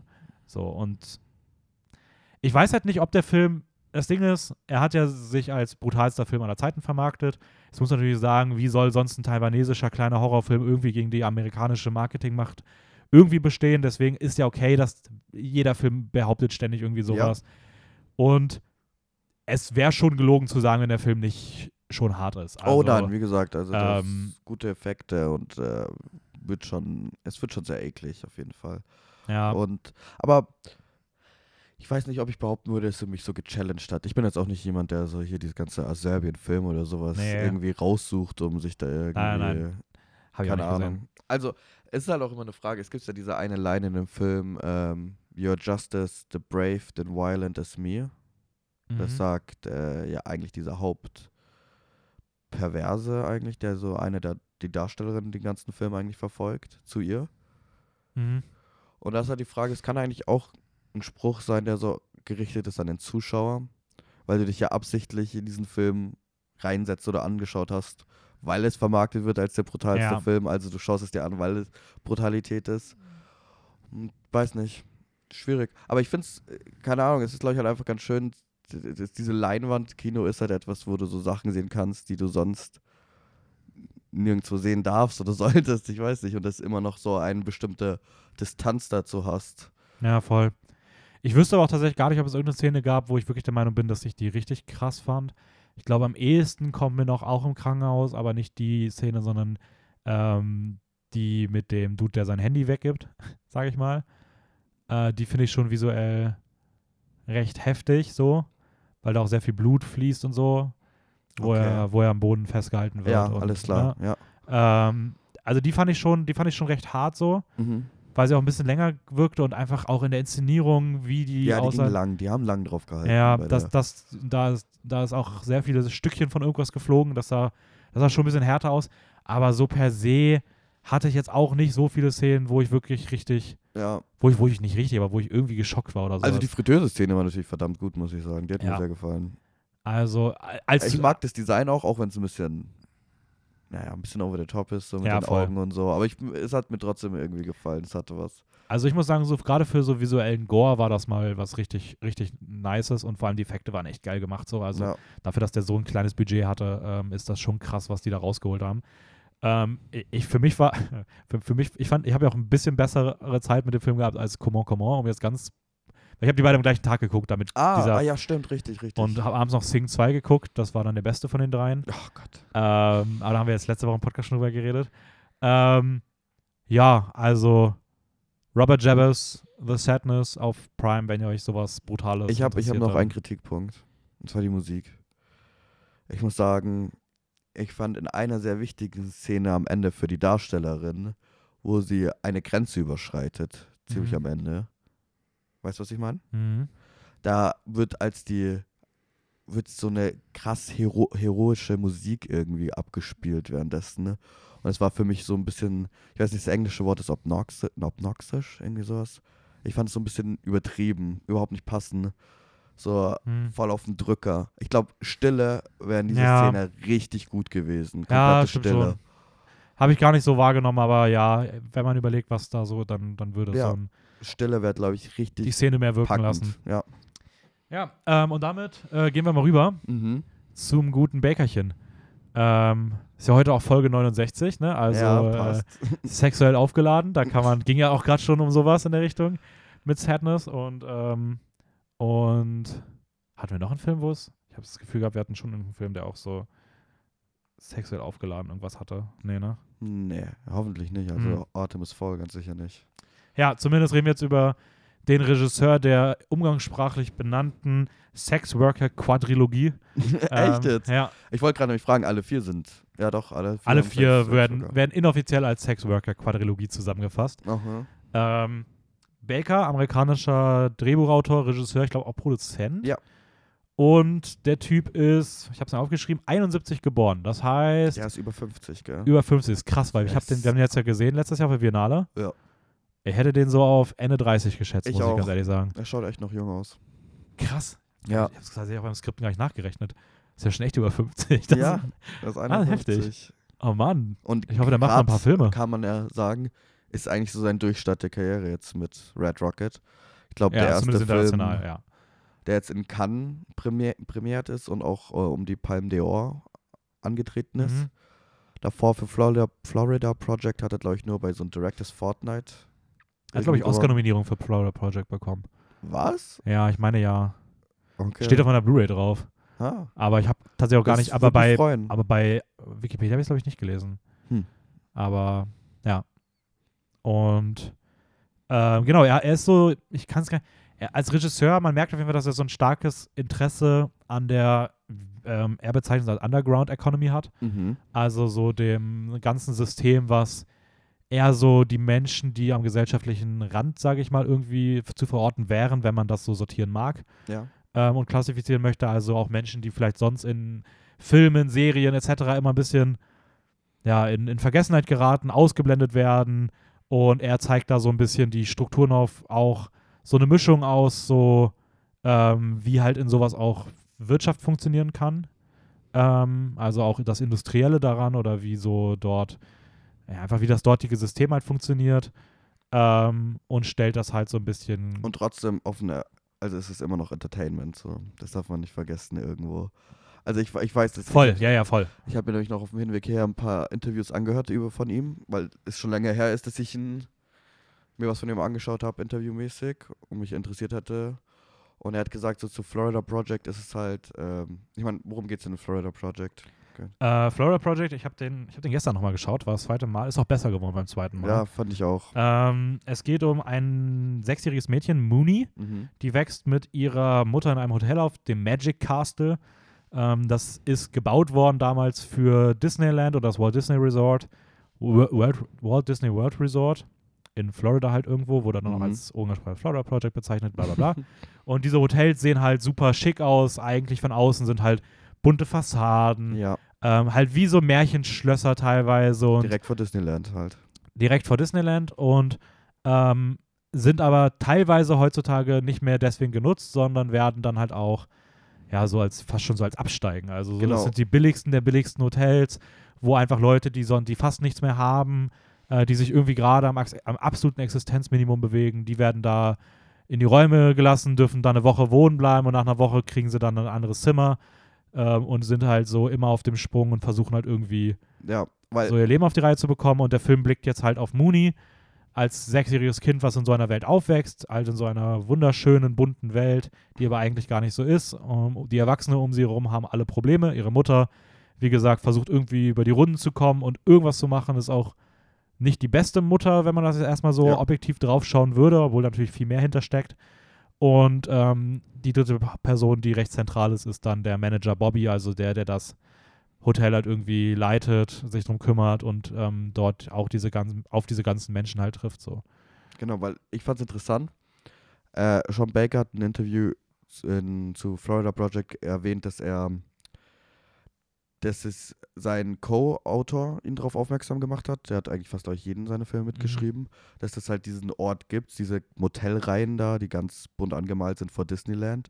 Und dass es teilweise durch die Wirtschaftskrise 2008 passiert ist und durch den ganzen Anstieg von Obdachlosigkeit, dass halt in diesen Motels hauptsächlich äh, Sexworker oder halt äh, Obdachlose so gut wie Mhm. leben und dann dieser Kontrast halt so als dieses Childhood, dieses äh, durch Kinderaugen sehen und in diesen, oh, in diesen magischen äh, Ort aufzuwachsen, aber halt in diesem Hintergrund mit diesen äh, Menschen, die eigentlich nichts haben und finanziell eigentlich am, am Grunde sind.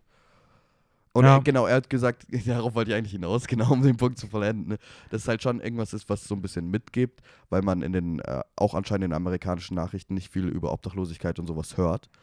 Aber man darf nicht vergessen, dass es halt auch irgendwie, dass man Geld gezahlt hat für diesen Film und auch Entertainment will und der Film schon auch sehr viel Humor hatte irgendwo. Ich habe es jetzt nicht so wahrgenommen, muss ich sagen, aber ich verstehe auf jeden Fall, seine Filme haben für mich schon immer Entertainment. Ja, voll, sagen. das Also auf jeden Fall. Alle witzig. Ich glaube, am unlustigsten finde ich tatsächlich The Florida Project, zu dem er das gesagt hat. Ja. ja. Aber ähm, ich sehe es auf jeden Fall. Ja, also ich würde auch sagen, richtig Humor ist da für mich jetzt auch nicht drin, aber es sind schon Szenen, die auch, es ist halt nicht dieser typische Komödienhumor, aber Nee. wo man schon lachen kann. So. Ja. Also ähm, das, das, das auf jeden Fall. Ähm, ich persönlich muss Und- sagen, ich, Ganz kurz, weil wir Mhm. Agnes Wader Vagabond vorher hatten. ne? Die Charaktere meistens in Sean Baker Filmen, vor allem jetzt auch in Florida Project, sind auch sehr unsympathisch, finde ich. Also vor allem, wenn du überlegst, die Mutter, die Haley, ist eine sehr unsympathische auch Person. die Kinder teilweise. Ja, sehr, Also, sehr Arschlöcher ist- eigentlich. Ja, aber ja, trotzdem so likable und trotzdem folgst du denen gern auf diesen Weg. Also ja das stimmt schon. Das kann man auch gut machen. Also würde ich dir auch zustimmen, hier ist, auf jeden. Fall, hier ist auf jeden Fall weitaus schöner zuzuschauen Ja. und ähm, es macht mehr Spaß dran zu bleiben. Ja. Ähm, kann man schon irgendwie vergleichen. Der Unterschied ist halt nur, dass Sean Baker wahrscheinlich auch möchte, dass man diese Menschen trotzdem mag. Ja. Und Agnes Wader wahrscheinlich bewusst nicht wollte, dass man die Figur mag. Meinst du echt? Ja. Okay. Also sie hat schon gesagt, dass sie sie bewusst als nicht sympathi- sympathisch und auch nicht sympathisch zugänglich inszeniert hat. Mhm. Ähm, ja, also ich muss sagen, ich, ich, wir können aber gleich bei dem Film mal jetzt bleiben, auch wenn es nicht sein erster war. Es war sein dritter Spielfilm, den er gemacht hat. Ja. Zumindest von denen, über die wir heute reden. Ähm, und genau, warum wir überhaupt über Sean Baker reden, vielleicht mal ganz kurz, weil Red Rocket jetzt offiziell in die Kinos kommt. Das heißt, äh, wenn ihr seine Filme mögt oder Interesse daran habt, dann schaut euch auf jeden Fall Red Rocket an. Das Ja. ist ein guter Startfilm auch, wie eigentlich jeder von ihm. Alle seine Filme sind super, das solltet ihr einfach mitnehmen. ähm, ich glaube, das kann man hier an der Stelle schon mal vorwegnehmen. Ähm, ja, Florida Project. Ich muss sagen, ich fand ihn jetzt beim zweiten Mal wirklich, wirklich großartig. Ja. Also die, die äh, Schauspielenden sind der absolute Wahnsinn. Also Willem Dafoe als er ist ja auch irgendwie der größte Außenseiter, weil er die einzige Figur ist, die wahrscheinlich keine finanziellen Leiden hat und da halt den einzigen bekannten Schauspieler dann auch zu Ja. nehmen. Ist schon smart auch im Casting. Der Typ ist einfach der absolute Sean Baker Wahnsinn. macht ja selber sein Casting und auch viel Ja. Street-Casting Ja. in der Art. Also die äh, Schauspielerin von Haley, der Mutter, Mhm. äh, Priya Fontaine, oder? Veneite. Venite, Vene- äh, hat, er Venate, über, Venate. hat er über Instagram angeschrieben zum Beispiel. Ja, das Also, ist schon krass. Ich finde, die hat das schon echt, der ist richtig stark der ist gemacht. richtig stark gespielt. So. Ist auch der, ich denke mir bei sowas dann aber immer direkt so, ich finde es so schade, dass irgendwie oft bei so Streetcasting, die haben dann ihre eine Rolle und das war's. Ja. Weil ich würde von ihr gerne nochmal mehr große Ja. Filme sehen, so, weil ich fand sie wirklich, wirklich gut in dem Film. ja, So, und äh, witzig, weil beim Letterbox-Foto sieht sie einfach genauso aus und könnte richtig perfekt äh, die pinke Figur aus äh, Blade Runner 2049 spielen. ich ich musste irgendwie direkt dran denken, keine Ahnung. Ähm, nee, also auf jeden Fall das, das richtig krass. Brooklyn Prince, Price heißt ja, Pr Prince, Brooklyn Prince, die die kleine Mooney spielt, absolut krass. Ich, ja. also brutal starke Ja. Kinderdarstellerin. Ähm, Gerade am Ende echt her herzerwärmend und auch, weißt du, so ein bisschen das, das Gegenstück zu ähm, Celine Sciamma, Mhm. weil Sean Baker wäre auch jemand, den ich mal in den Ring werfen würde, wenn es darum geht, authentische Kinder zu inszenieren. Das Ja. schaffen nämlich auch viele nicht. Und in dem Film, die sind halt in jeder Geste, in jedem Moment. Das, das ist für mich halt in Perfektion inszeniert. Ich kaufe dir das zu jeder Sekunde ab. Jedes Wort Ja. wirkt authentisch. Wenn du dann einen Woody Norman reinstellen würdest, der, der könnte überhaupt nicht mit denen interagieren. Ähm, um noch mal kurz come on zu haten. Nein, ähm, Spaß beiseite. Und ähm, ja, weiß nicht, also die Farben sehen geil aus bei ihm, aber das ist auch wieder so ein Sean Baker-Ding, das ist eigentlich Ja. immer so. Ganz viel Lensflares. Ja, Aber ist auch diesmal auf 35 mm gedreht hat er, gell? Er hat den auf 35 mm gedreht. ja, der ist auf jeden Fall am hochwertigsten gefühlt von seinen Filmen produziert, obwohl Red Rocket Ja, auch super ja. aussieht. Aber man merkt auf jeden Fall hier schon im Vergleich zu seinen ersten beiden Filmen, dass jetzt das erste Mal auch gute Geld da war. Ja, So, ähm. Ich finde halt bei Sean Baker, was man schon mal vielleicht vorwegnehmen kann, was sich bei allen seinen Filmen, ich habe es glaube ich wirklich bei jedem aufgeschrieben hat, er hat so eine ganz einzigartige Vision, die Kamera zu platzieren. Weil es wirkt immer, ich habe das bei ihm mal so als beobachtende Kamera irgendwie bezeichnet, also so dieses, es fühlt sich einfach, das fühlt sich immer an, als ob du einen, einen Zugang bekommst, in eine Welt reinzuschauen, ohne dass du da irgendwas Gefaktes bekommst.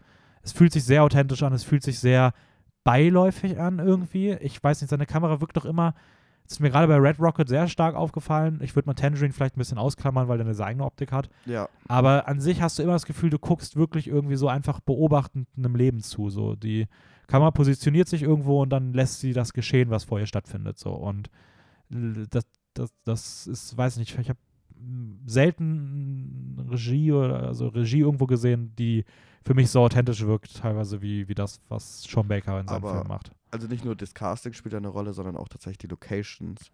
Weil, Ja. was ich ziemlich cool finde, was er jetzt auch schon in mehreren Interviews zu fast jedem seiner Filme erwähnt hat, ist, dass er in keinen Studios dreht, also in echten Location, ne? und aber auch nicht diese Läden äh, absperrt oder absch also downshuttet. Das ist so, die drehen zum Beispiel in Tangerine oder Florida Project, wo das Hotel war.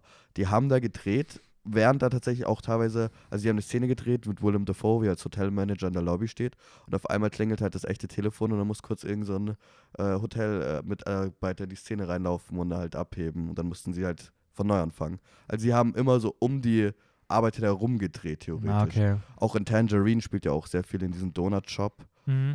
Und da aber auch haben sie halt nicht abgesperrt, sondern haben halt einfach so weitergedreht und dann zu, danach zu diesen Kunden hingegangen und gesagt, hey, wir drehen einen Film, wollt ihr das vielleicht unterschreiben?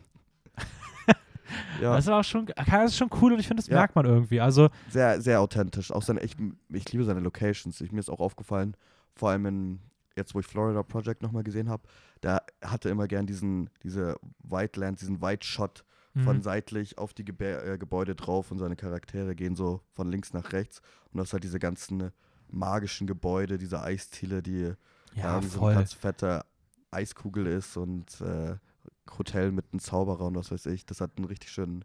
Die sehen, die sehen einfach alle total crazy aus. Das Ja. sind richtig schöne Locations auch. Also die eignen sich für einen Film auch einfach sehr, sehr gut. Ja.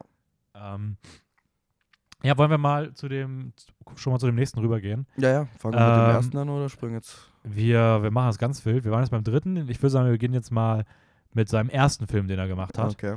Ähm, Also, seinen ersten Film, den er ja. gemacht hat. Kann man Florida Project eigentlich irgendwo gerade sehen? Ich habe den nämlich auf Blu-ray. ich habe ihn auf Prime ausgeliehen. Okay, ähm, also wahrscheinlich nicht im Streaming, aber Zahlt Geld dafür. ist es auf jeden Fall wert. ja, Ähm, sehr wert. Starlet war mal auf Mubi, ist es glaube ich aktuell nicht mehr. Ja, wäre schade, aber ich Ähm, glaube auch nicht mehr. Ja. Sein erster Film von 2012. Das heißt, der Typ hat einfach mit über 40 seine, seine größere Karriere begonnen. Mhm. Ähm, da geht es um die 21-jährige Jane, die eines Tages zum Gartenverkauf der in Renten lebenden äh, Sadie geht und dort irgendwie so eine Vase oder eine Thermoskanne irgendwie sowas kauft und findet darin dann, ich glaube, es sind 10.000 Dollar, ähm, kriegt ein schlechtes Gewissen und denkt sich, hm, ich freue mich mal so ein bisschen mit der an und tu mal meinem schlechten Gewissen was Gutes und Ja, helf ihr halt helfe ihr so ein bisschen Einkaufen und, so. Daraus entwickelt sich halt so eine sehr sonderbare Geschichte über eine sehr einzigartige Freundschaft, weil sie persönlich arbeitet natürlich auch wieder, ich will es nicht genau sagen, weil der Film das schon noch ein bisschen im Geheimen lässt lange Zeit, um was es genau geht, aber es, sie arbeitet natürlich auch irgendwo in so einer Erotikindustrie ähm, und damit wird natürlich auch, Das lässt er doch gar nicht geheim, wo sie arbeitet. doch, das kommt erst recht spät, glaube ich. Ah ja, stimmt, natürlich, Ja, stimmt, es ja. kommt spät, ja. Aber für mich war es direkt klar, weil Ja, Baker- man weiß es grob, genau, ja, klar. Und Aber wir haben auch nicht in Florida Project erwähnt, oder? Also, Nee, aber da geht es halt dann irgendwann in der, also äh, Sexworking aus der ja. Armut heraus und sowas. Ja, Und hier ist es wieder, ist ein anderer Zugang dazu, ähm, der ein bisschen später aufgedeckt wird. Es geht per se um irgendwas in der Erotikindustrie. Man weiß halt nicht genau was, aber man kann es sich schon recht früh denken. Ähm, und es geht natürlich dann noch so ein bisschen um diesen krassen Kontrast zwischen so einer Bingo spielenden Oma irgendwie, die so sehr in Ruhe ihr Leben lebt und einer komplett gegensätzlich lebenden jungen ich dachte, als du Bingo sagst, sagst du jetzt Bimbo. nein, nein, nein, nein, nein. Äh, Bingo, super Spiel. Ähm, und ja, dieser Kontrast wird halt sehr hervorgehoben. Mhm. Ah, ich wollte dich noch, ah, machen wir gleich. Wir reden erstmal über Starlet zu Ende. Ähm, ja, wie, wie, wie hat dir Starlet gefallen? Oh, sehr gut. Ich fand den richtig schön. Ja? Also auch sie, Drew Hemingway, ist sogar die Nichte oder so, oder Urenkelin von Ernest Hemingway, Ah, okay. glaube ich. Also ganz berühmte Person. Also sie kennt man jetzt, glaube ich, nicht, aber ihren Urgroßvater oder so. Sie hat in The Disaster Artist noch mitgespielt. Echt? Anscheinend. Ich weiß mal noch nicht, in welcher Rolle. Also ich habe sie da nicht wahrgenommen, aber sie steht. Also Aber ich glaube, es war auch wieder so ihr Debüt, wenn ich mich nicht täusche. Mhm, Also kann Sean Baker ja. hat auf jeden Fall, wie ihr noch merken oder hören wird, ein sehr gutes Gefühl dafür, irgendwelche Talente zu entdecken. Ja, auch, Oder Bes zumindest für seine Filme. auch, auch Besetka Johnson, die hier die, die ältere Frau spielt. oh ja. Hat, das war ihre einzige jemals gespielte Filmrolle. Echt jetzt? Ähm, die ist auch ein Jahr nach dem Film dann verstorben. Krass. Also, das ist schon auch irgendwie so eine, weiß nicht, ist schon irgendwie krass, dass wie wir sowas findet, weil die spielen das beide absolut herausragend. Also, wie immer das gleiche, sehr authentisch. Ich, ich fand einfach diese Freundschaft zwischen dieser äh, jungen 20-jährigen äh, Erotikarbeiterin mit dieser alten äh, Witwe sehr, sehr berührend. Und äh, ich habe, man kann sagen, dass so am Ende, kurz vorm Ende, so ein kleiner Twist draufgelegt wird, um das noch ein bisschen mehr emotionale Stärke oder Gewicht draufzulegen. Und das kann viel, also es kann in die Hose gehen, aber mir hat das eigentlich überhaupt nicht gestört. Und ich fand Nee, das mich auch nicht. ziemlich gut. Hat- generell die Freundschaft ist halt wirklich sehr schön. zwischen Also, ich finde auch, dass die Freundschaft zwischen den beiden ist einer wahrscheinlich für mich der Top fünf inszenierten Freundschaften in einem Film, die ich Mhm. je, je gesehen habe. So. Also, der Film ist auch bei mir, glaube ich, auf Platz 70 meiner All-Time-Filme. Also, ich finde den unfassbar gut. Ist Ja. auch mein, Spoiler vorweg, ist mein Lieblingsfilm von John Baker. Aha, okay. Ähm, knapp. Zwei andere sind dicht dahinter, aber äh, aktuell hat der noch die Nase vorn. Ich habe ihn auch erst einmal gesehen. Ich weiß nicht, ich finde das Setting irgendwie so cool, dieses, dieses Porn Valley, dieses irgendwie so Erotikindustrie, mhm. aber so ein bisschen runtergekommen, aber irgendwie auch diese lichtdurchfluteten, sonnendurchfluteten Straßen, die coolen Autos, der Style und irgendwie, keine Ahnung, ich weiß nicht, irgendwie, irgendwie hat das was. Also ich finde die Bilder Ja. hier total faszinierend. Ja, wirklich. Ähm, hast du, das habe ich habe mir eine etwas dumme Frage rausgeschrieben, aber hast du eine Vermutung, warum der Film Starlet heißt? Also der Hund heißt Starlet, ja. aber warum der Film nach dem Hund von ihr benannt ist? ist es nicht Sean Beckers Hund? Okay. ist das so? Ich glaube, es ist sogar Sean Bakers Hund, ich, wenn ich mich nicht täusche. Aber dann, gut, dann heißt er nicht Starlet in echt. Wenn, Ja, aber Äh, nee, weiß ich nicht. Ja, also ich auch, auch nicht. Das ist, das ist keine Frage, worauf ich eine Antwort habe. Ach Das so, Hätte mich, hätte mich okay. tatsächlich interessiert, ob, ob es du da irgendwie eine Theorie zu hast, warum er sich Star- ausgerechnet entschieden hat, diesen Film nach dem. Also ich weiß tatsächlich über den nächsten Film, über den wir reden, dass er sich bei den Titeln äh, nicht versucht zu ähm, literally, also nicht zu, wie heißt das deutsche Wort? Äh, wortwörtlich, Ja, zu wortwörtlich, Wie- also zu sein, Okay. sondern das ist so mehr, weil er hat gesagt, er Musiker und Schriftsteller dürfen deren Werke nennen wie sie selbst und bei Filmen gibt es irgendwie immer so ein Formular oder Muster, nach dem man, nach was Okay. man das jetzt benennen sollte. Ah, okay. Und deswegen Ah, okay, schade. kann ich mir schon vorstellen, dass er da einfach. Ich weiß, gut, Starlet ist schon ein sehr besonderer Name für einen Hund. Ja, ich weiß auch nicht, ob es irgendeine Bedeutung hat, aber Star ist ja irgendwie auf jeden Fall Stern, Sternchen oder irgendwie Mhm. sowas. Ähm, ich fand es aber trotzdem irgendwie witzig, dass der Hund einfach so heißt wie der Ja. Film. Also, Aber müsst ihr, oder kannst du mal Fact checken, aber ich glaube, es ist Sean Bakers Hund. ja, okay, werde ich, werd ich mal nachgucken. Dann nämlich noch eine nachgereichte Frage, aber ich habe mir auch bei Florida Project auch eine Frage rausgeschrieben. Ähm, es gibt ja im Florida Project schon sehr, sehr viele Szenen, in denen Helikopter Ja. starten und fliegen. Es ist natürlich so, wie du gesagt hast, sehr, soll ja auch sehr authentisch sein und vielleicht ist das einfach so. Meinst du, das sind einfach wirklich Helikopter, die da gerade geflogen sind, weil das irgendwie in der Nähe von irgendwie sowas ist? Oder ist das schon bewusst inszeniert und soll das irgendwas bedeuten? Weil ich finde schon, dass das super viel vorkommt Ich glaube, und beides. Ich glaube, sie haben sich schon die Location aus einem bestimmten Grund rausgesucht. Ich glaube aber auch nicht, dass sie unbedingt planen können. Also ich weiß nicht, ob jetzt Sean Baker jetzt extra Geld dafür ausgegeben hat, damit er Helikoptergeräusche teilweise, obwohl das wäre jetzt nicht so also sie interagieren ja auch sehr stark damit. Also Ja. immer wieder Mittelfinger zeigen, ja, das Beobachten davon und sowas. Also da hält die Kamera schon sehr präsent Ja, drauf. So. gute Ah, Frage. Weil Weiß ich habe auch ich überlegt, ob das irgendwas mit so, keine Ahnung, Oberklasse, die irgendwie wegfliegt, die diese Pro also von dem Problem flieht oder irgendwie sowas. Ich also- weiß nicht, ob das so metaphorisch ist. Das kann ich mir vorstellen, aber keine Ahnung. Ich glaube, ich weiß nicht, ob unbedingt John Baker, vielleicht sage ich da jetzt auch nur Blödsinn, ob er so ein metaphorischer, symbolischer Filmemacher ist. Ja, also bei den meisten Filmen nicht. Ich, ist eine gute Überleitung. Wir können mal zu Tangerine kommen, weil ich glaube, Mhm. das ist der einzige Film, wo ich da das schon reinlesen würde. Ja? Ähm, Tangerine, Dazu kann ich sagen, warum er Tangerine heißt tatsächlich. erst darfst du gleich mal machen. ähm, vorher magst du, hast du bei dem Film irgendwas?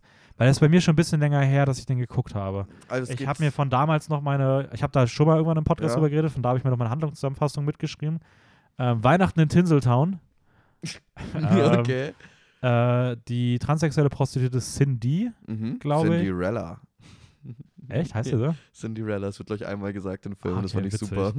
ja. äh, die kommt irgendwie ja aus dem Gefängnis raus und sie sucht halt ihren Zuhälter, Schrägstrich Freund und irgendwie Schrägstrich Verlobter. Schrägstrich Verlobter, Schrägstrich äh, Lebensbegleitperson ähm, und will so ein paar Dinge klären, die irgendwie vor dem Gefängnis dann wahrscheinlich irgendwie hochgekocht sind. Findet den aber nicht. Sie verbringt, verbringt auch viel Zeit mit ihrer guten Freundin Alexandra. Alexandra, äh, ebenfalls transsexuell. Mhm. Und ähm, die hat irgendwie auf jeden Fall Ahnung, was es vielleicht mit dem Freund auf sich haben könnte, will aber Cindy das auch irgendwie nicht so wirklich sagen. Und dann gibt es noch einen Taxifahrer Mhm. und generell Razmik. durch, wie heißt er? Razmik. Razmik? Der. Schauspieler spielt übrigens in allen vier Filmen mit. Schon, gell? Ja. Ist am Florida Project der Besitzer. Weil den sieht Äh, man ja, nie wirklich im und- Close-Up, aber ich dachte mir so, aha. Ich weiß nicht, was der noch in den anderen ist, aber er ist in allen vier Filmen dabei. Okay. Ähm, und ja, sie durchstreiten dann halt verschiedene Stationen, Subkulturen im Los Angeles, meistens im Nachtleben. Ähm, Also, auch, kurz kann man sagen, ihre Freundin Alexandra erzählt ihr oder deutet halt irgendwie an, dass ein Gerücht in dem Blog rumgeht, dass äh, ihr Zuhälter, Schrägstrich Boyfriend, Schrägstrich, Schrägstrich Verlobter, Schrägstrich Ja. Lebensabschnittspartner. Chester sie anscheinend betrogen hat mit einer weißen, echten Frau, wie mhm. sie in dem Film sagen. Und ähm, dann macht sie sich halt auf die Suche nach der Betrügerin oder mit dem, mit der er betrogen hat. Mhm. Genau. Ähm, Tangerine. Woher kommt der Name? Tangerine? Ähm, das ist tatsächlich der Look von dem Film. Er ist sehr orange, findest du nicht?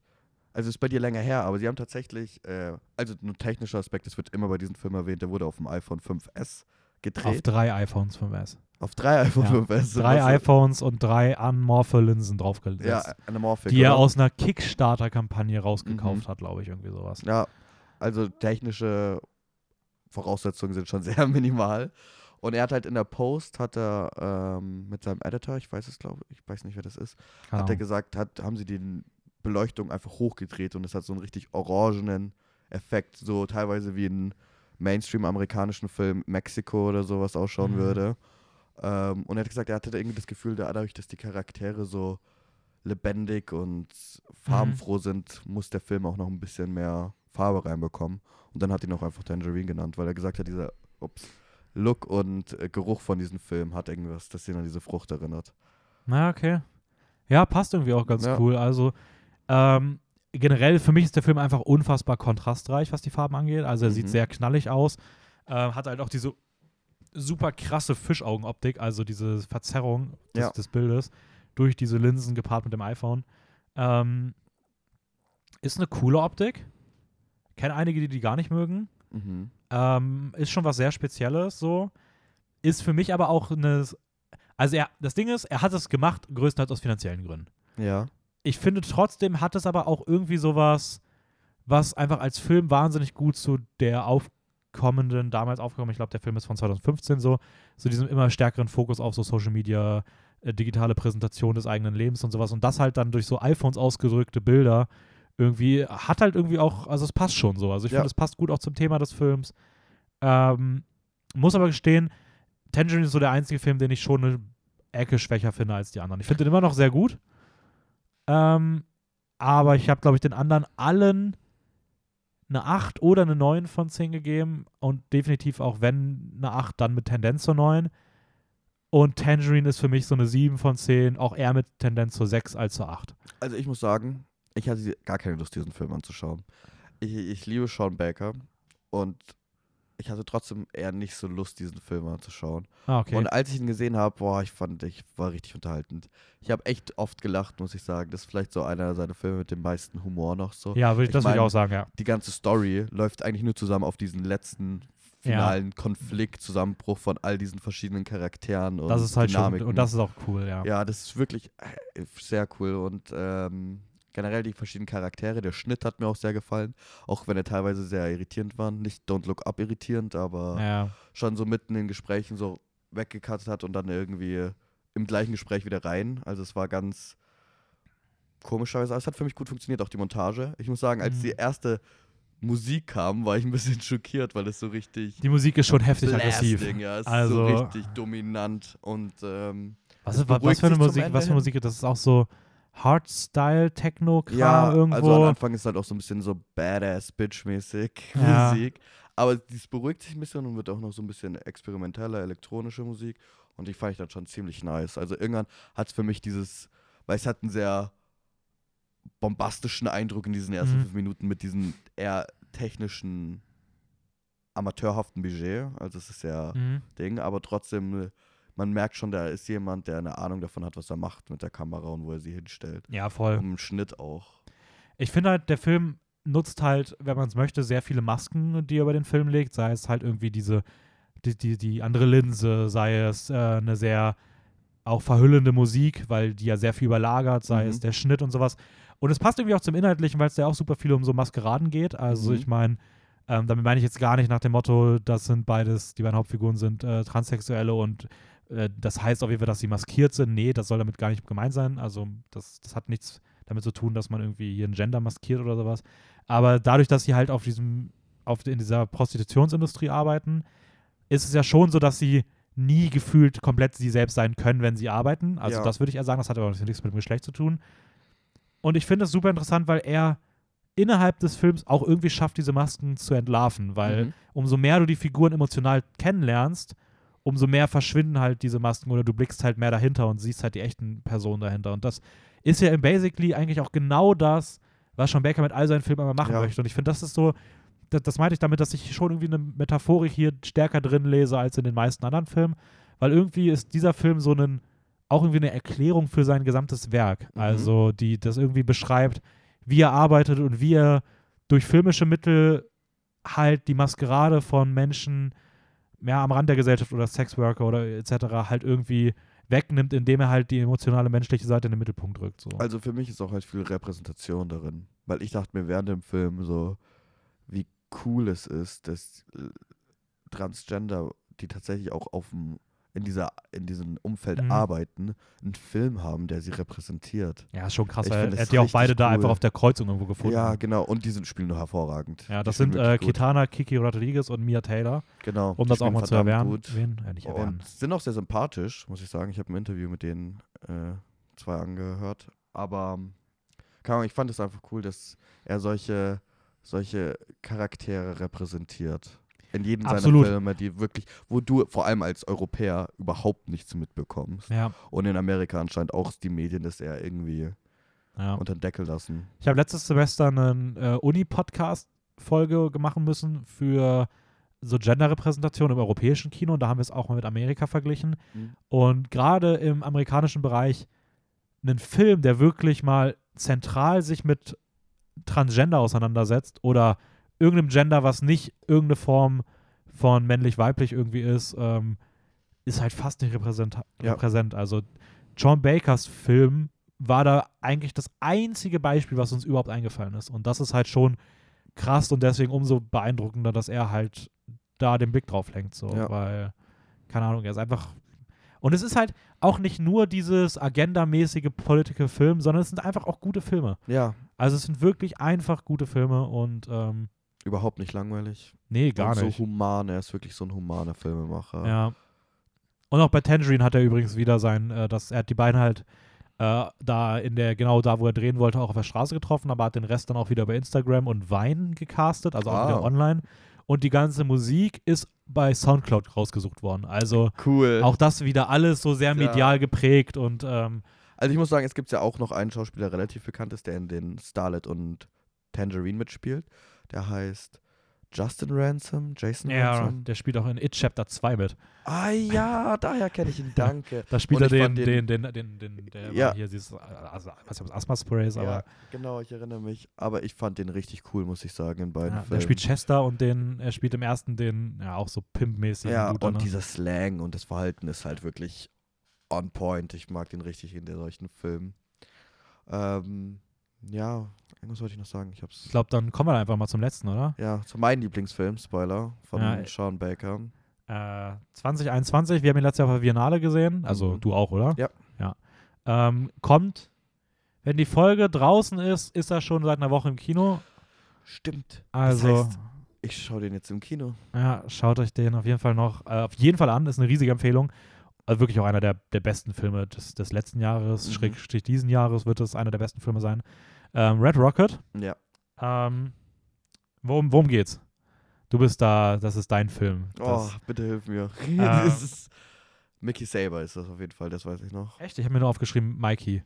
Ja, Mikey Mikey Saber. Mikey Saber ja, stimmt. Ähm, boah, okay, äh, bei dem habe ich mir gar nicht so viel aufgeschrieben. Also er, er, er ist ein ehemaliger Pornostar, Mhm. äh, der aber jetzt mittlerweile nicht mehr wirklich aktiv in der Industrie arbeitet, Nicht auch kein, Der, ja, ja, auch kein Geld mehr so richtig hat und in Armut zu seiner Ex-Frau zurückkehrt, ähm, die ihn aber eigentlich auch nicht aufnehmen will. Die sind auch noch nicht geschieden. Und er nistet sich da so ein bisschen bei ihr und ihrer, und ihrer Mutter ein mhm. und sagt, hey, komm, helft mir, ich habe den Plan, mein Leben wieder auf die Reihe zu bekommen. Und im Anschluss lügt und flügt er sich durch das Leben manipuliert. manipuliert sich durch- durch- durch sein Umfeld. Ja. und versucht sich halt irgendwas wieder aufzubauen und seine Art ist dabei sehr.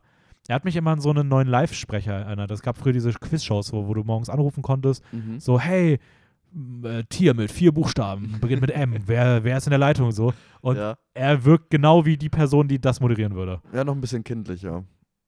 Er ah, die sind da auch schon meistens sehr Ja? kindlich. Also, ähm, ja, das, ich glaube, das ist so ungefähr die Handlung. Ähm, Auch wieder, eigentlich war er tatsächlich schon zwei Jahre in der Production für einen anderen Film in Kanada. Und dann äh, kam, hat Covid die Amerika getroffen und die haben Kanada Lockdown und dann wurde schon Baker Ah, klar, okay, krass. das wird jetzt nichts mit dem Film. Aber ich habe da noch eine Idee gehabt, äh, eine kleinere Film, Red Rocket, den können wir jetzt zum Beispiel drehen. Und dann hat er auch ganz spontan. Simon Rex, der ist ja in drei Tagen rüber nach Texas, Austin, glaube ich, gefahren und hat das Skript gelesen währenddessen. Also es war eigentlich alles sehr eine spontane Sache und ähm, was wir auch noch nicht bis jetzt gesagt haben, was ich finde, die Locations spielen schon echt immer einen riesengroßen Rolle in seinen Filmen oder sein Mhm. eigener Charakter. Also ob es jetzt dieses äh, magische Welt kurz vor Disney, äh, Disney World ist oder halt Texas Austin, wo so sehr industriell ist noch irgendwie. Also du hast noch so ein bisschen äh, so Überbleibsel und ganz viele Maschine Maschinerie. Weißt du, Mm? Ja, Maschinerien da. Ja. Was, und was gleichzeitig auch natürlich eine sehr passende Wahl ist für einen Film, der sich irgendwie am Rand auch immer wieder mit so der Trump-Wahl-Kampagne damals oder der Trump-Präsidentschaft irgendwie so Ja, aber also ja, aber versucht jetzt nicht so politisch zu sein. Ich Nein, aber noch, trotzdem, er will, also. er wählt sich ja das Jahr 2016 aus, Ja. tatsächlich, dass er da drin spielt. Und ich weiß, dass er dazu gesagt hat, die Entscheidung eigentlich dafür war, ähm, dass er, dass ob man jetzt auf, egal auf welche Seite man steht, Jeder war von dem Trump-Wahlkampf überrascht. war es einfach ein sehr großer Twist. Und er fand es interessant, so kurz vor diesem Twist nochmal diesen Film Aber dennoch muss man schon sagen, dass die Wahl von Trump oder die Wählerschaft von Trump wahrscheinlich am ehesten mit sowas wie Texas assoziiert wird. Ja, auf jeden Fall. So, und deswegen ist das natürlich auch wieder sehr passend, ja. Amerikanischer Traum spielt auch eine Rolle auf jeden Fall Ja. in seinen Filmen. Auch vor allem in dem. Voll. Ich, Ja. Dann hast du in, in, äh, in Starlet dieses Porn Valley, was irgendwie sehr zentral ist, Ja. und in Tangerine diesen Strich. Strich in L.A. Ja. Ist das L.A., ne? Ja. Und in Donutladen. Oh, und den Ähm, ja, nee, stimmt schon. Also die, die Orte bei ihm sind schon auch hier wieder. Hier gibt es auch wieder Donutladen. Ja, Also der genau, hat eine und der Faszination für uh. Donutladen. Ja. Donutläden. Ja. Äh, Wäre witzig, wenn es der gleiche gewesen wäre. Naja. Ähm, aber der sieht auch super aus hier. Der Film hat auch so eine Backstreet Boys Stimmung. Also er nutzt ja auch die Musik an zentralen Bye, Stellen, bye, auch im bye. Trailer. Und ich Boah, weiß, Perfekt geschnitten. Also das Intro zu diesem Film, ja, das würde ich gern auf Dauerschleife sehen. Einfach, da siehst du das im Bus und diese Opening Credits sind halt so Bye Bye Bye von Backstreet Boys perfekt geschnitten. Ne? ja. Das ist mega. Ja, die Stimmung bei dem Film ist schon geil. Also ich glaube, das Ja. ist auf jeden Fall, das ist auf jeden Fall der Film, bei dem du die beste Zeit hast. Ja, das sagte von Anfang an, jetzt wirst du Spaß haben, wirklich. Ja. Auch wenn er wirklich so ein manipulierendes Arschloch ist. Aber, weil er hat auch gesagt, ähm, Sean Baker hat diesen Archer-Typen entwickelt, den, der jetzt Simon Rex spielt in dem Charakter, weil er den öfters getroffen hat, auf, äh, als er Research betrieben hat in dieser ganzen Sex-Industrie Ah, und so. okay. Hat er oft diesen Archer-Typen gefunden von Leuten, die halt diese, diese Charaktereigenschaften haben, indem sie sehr mani- manipulativ sind, sehr ihren Charme ausnutzen und sehr viel lügen. Okay. Und er hatte das Gefühl, dass die auch selber von sich selbst dachten, dass die halt wirklich der King sind und halt so komplett in ähm, Denial sich gegenüberstehen. Ja. Ja, das, das, das verkörpert Rex auch Ja. großartig. Also, wie gesagt, wäre auch für mich jemand, der auf jeden Fall eine Oscar-Nominierung verdient gehabt hätte. Ja. Äh, er spielt das herausragend von. Der Typ hat auch vorher nie große, gute Filme gemacht. So, Nope. also, Scary Movie hat er mitgespielt. Ähm, der hat wohl in den 90ern auch für Masturbationsszenen vor der Kamera gestanden. Weswegen er auch aus dieser Szene so ein bisschen kommt, aber da ist er nie groß, das war nie groß bekannt oder sowas. Ah, ja, ja, stimmt. Aber das verknüpft ihn auf jeden Fall irgendwie mit dieser Rolle auch so ein bisschen. Ja. Und ja, keine Ahnung. Also ich muss sagen, ich finde bei Red Rocket äh, sehr, sehr faszinierend, dass er es halt schafft. Ja, dass er sogar auch so einer Perso Person, die irgendwie mit so stark als Arschloch gelesen werden kann und der auch in diesem Film sehr unmoralisch oder ambivalent schwierige, auch mit der äh, Strawberry, wie er sie nennt, die im Mhm. Donutshop arbeitet, äh, ich glaube 17 ist und sowas. Da sind schon Sachen bei, die so die moralischen Grenzen sehr ausloten. Überschreiten, komplett Hallo, überschreiten. hallo, hallo, hallo, äh, Licorice Pizza. Ja. Ähm, und das muss man schon irgendwie aushalten, aber er schafft es trotzdem irgendwie, das nie zu. Er, er, er weckt trotzdem irgendwie eine, eine, eine Sympathie, sei es jetzt für die Person oder zumindest für die Gruppe von Menschen, für. ja, ich glaube, ein Teil davon ist auch, weil er das so ein bisschen kindisch spielt irgendwie. Ja. Dass es noch so ein kindisch Typ ist. Also ich weiß, Was das natürlich jetzt nicht gut reden soll. Also, dass man das Nein, nein, nein, weggelöst vom. Film ist das was anderes, aber in dem Film, ja. nein, also er überschreitet viele Grenzen, muss ich sagen. Da gibt es ja auch eine, die ein bisschen mehr Leute betrifft als nur sein näheres Umfeld. Ja. Und als er da locker aus der Sache rauskommt, freut er sich halt wie ein kleines Kind hinter so eine, so versteckt hinter einer Garage und das hat schon irgendwie, das hat was. Das macht das irgendwie, Ja, voll. keine Ahnung, zugänglicher. Ich hoffe, dass der irgendwann mal auf, dass der demnächst mal endlich auf Blu-ray rauskommt. ja, ich auch, wirklich. Ich will, Alter, ich will Kamera. echt gerne haben. Also, Wirklich, das hat so einen richtig schönen körnigen Look mit so grünen, grellen Beleuchtung teilweise nachts. Und allein einfach nur Simon Rex auf seinem Fahrrad durch diese Straßen, ne, diesen industrialisierten Texas fahren, Austin, wirklich. ja, auf, diesem, auf diesem geilen Kinderfahrrad. Mhm. Ähm, ja, vor allem, ich fand, was ich halt auch cool fand bei dem Film ist, dass er halt auch immer wieder mit so sehr billig wirkenden Zooms arbeitet und das hat halt richtig was von so einer heruntergekommenen Oldie-Pornofilm-Optik. Ja, Und das passt halt voll gut zu dem Film. Also, das ist halt so, so, so ein Stilmittel, das siehst du selten. Also wirklich, du bist so in der, du, du bist so dicht dran, auf einmal zoomt es super raus und verwackelt dabei auch noch so ein bisschen. Aber ja, es ist halt, keine Ahnung, es ist halt total genial gefilmt und auch hier wieder diese starke beobachtende Kamera, die einfach Ja. irgendwo sich platziert, die P Figuren so halb am Rand sind, vielleicht auch ein bisschen abgeschnitten sind und es wirkt einfach so, als ob du einfach, ja, die, die, die Kamera wird irgendwo hingestellt und dann darf das Leben passieren und Das- äh, Das meinte ich auch in Florida Project. Er benutzt gerne diesen Halbtotalen irgendwo, wo du noch dieses Gebäude im Hintergrund hast und diese zwei Ja. Figuren links und rechts im Bild. Ist so ein länglicher Streifen gezogen in der Halbtotalen, dass du halt den ganzen Körper noch hast und siehst. Aber es ist sehr, wie du schon sagst, beobachten. Irgendwo aus der Distanz hast du das. Und äh, ich weiß nicht, ich finde ihn richtig schön. Also er ist, er hat's drauf. ja, voll, das, das auf jeden Fall. Ähm, weißt du, warum der Film Red Rocket heißt? Ähm, ist es nicht ein Slang für irgendwas mit Hund? Ja, Für den Genitalien eines Hundes? Ja, genau. Aha. Also, also ursprünglich kommt es, also ursprünglich kommt es daher, es gibt eine Chili, die, die Red Rocket heißt. Ja. Und irgendwie wurde mal gesagt, dass der Penis eines Hundes aussieht wie diese Chili und deswegen wurde das Red Rocket benannt. Okay. Und wahrscheinlich, weil man den Vergleich ziehen möchte zu ihm und so einem durch die Gegend rammelnden Hund irgendwie Ja, also das sowas. ist äh, Titel, der passt tatsächlich zu dem Film. aber ja, keine Ahnung, irgendwie auch sehr lustig, wie das so um fünf Ecken irgendwie so dieser Titel zustande kommt. Ähm, Ich finde noch witzig, dass er diesen kleinen Film drehen wollte, weil Corona gehittet hat und dass es ihn jetzt so voll durch die Decke bringt eigentlich. Ja, voll. Also auch verdientermaßen, aber Ja. stimmt schon dafür, dass das so ein, ja, fast so ein Nebenbei-Notfallprojekt war, Ja. ist das schon krass, wie, äh, wie gut er halt auch ankam, weil er hat Und ihn halt wirklich auf die, ist. ja, und wie gut er halt auch ist. Also er hat Ja. ihn halt wirklich auf die große, auf die große Leinwand transportiert. Ja. Ähm, abschließend vielleicht nochmal ganz kurz zu ihm, so was sind äh, deine, wie, wie, wie wäre so dein Ranking der vier? Oh, ich tue mich schwer zwischen Florida Project und Starlet. Tue ich mich wirklich schwer. Also bei dir wäre Tan Tangerine auf, auf vier Genau, und, und Red Rocket auf eins. Ja, auf jeden Fall. Okay, Tangerine wäre bei mir auch auf vier.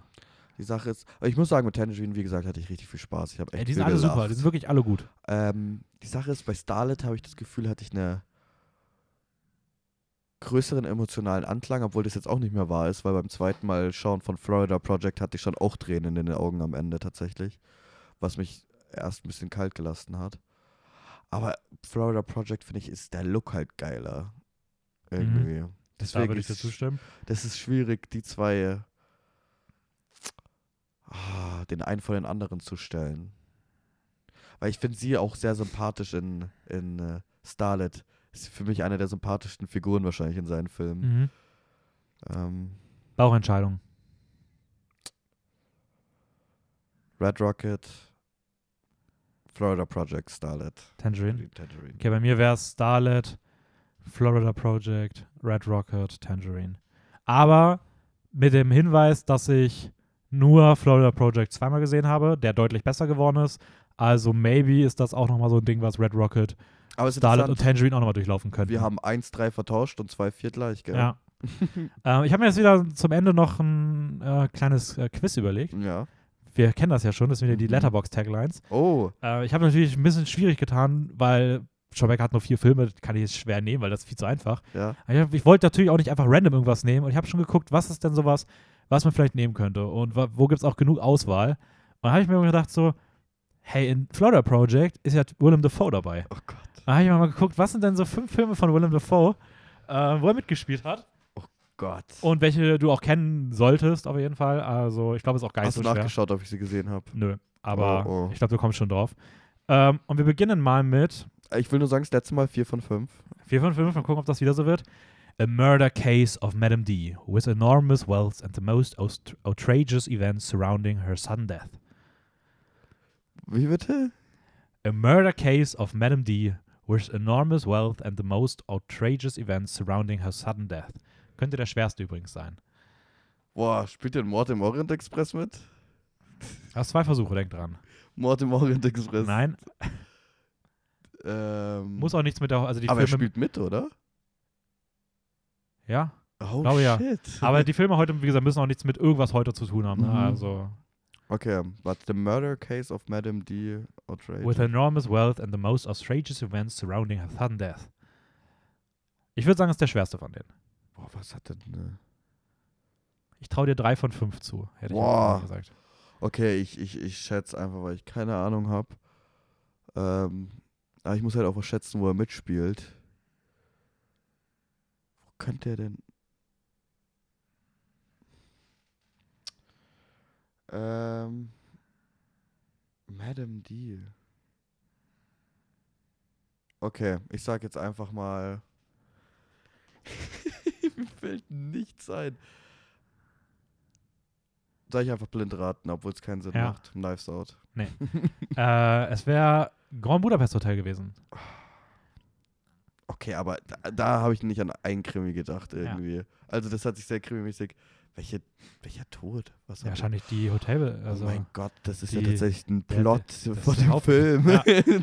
Okay, jetzt was etwas leichteres. mhm. Welcome to a Magical Kingdom. Ja, ist es Florida Project? Ist das dein erster Versuch? Ja. Ja. Gut. Eins von zwei. Ähm, when nature turns evil, true terror awaits. Oh, das kann ich. Aber ich glaube nicht, dass ich ihn gesehen habe. Oder ist es so ein Film, den ich eigentlich gesehen haben muss? Boah, ich weiß nicht, ob du ihn gesehen hast, aber so, du kennst ihn auf jeden Fall. When nature turns evil. Evil, ter true terror awaits. When nature turns evil, true Boah, ich liebe awaits. Willem Dafoe, aber ich kann nicht sagen, in welchem Film der ja, mitgespielt das muss ich gestehen, hat. das war aber auch bei mir im Vorhinein schwer. Als ich die rausgesucht habe, war so, ach ja, da war er auch, ach ja, da war er auch. Aber schon eine seiner präsenteren Rollen, würde ich sagen. When nature turns evil. True terror awaits.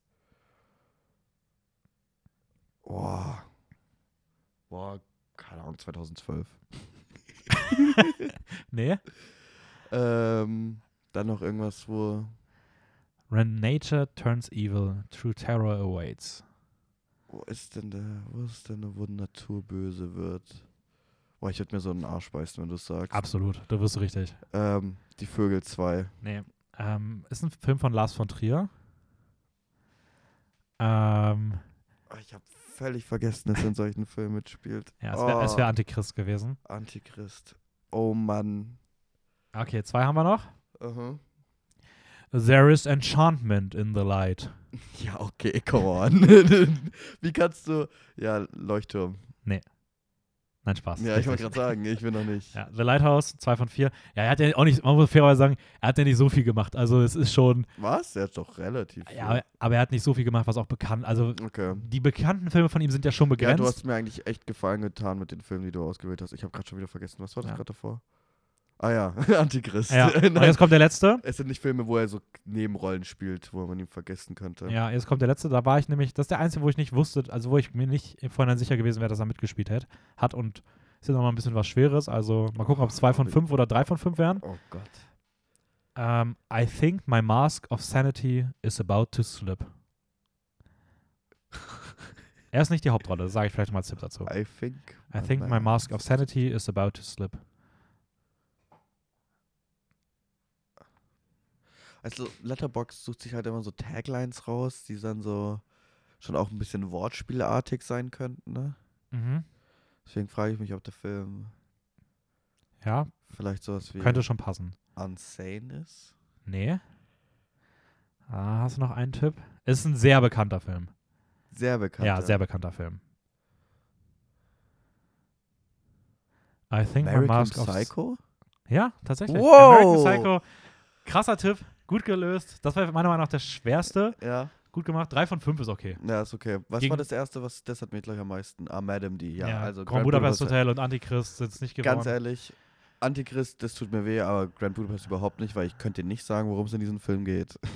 Ja, das, der Todesfall von Madame D. Nein, das dauert bestimmt. Nein, das ist, die, das ist der Auslöser des Films. Da, dann geht ja dieser ganze Besitzstreit los, wer der Erbe ist und sowas.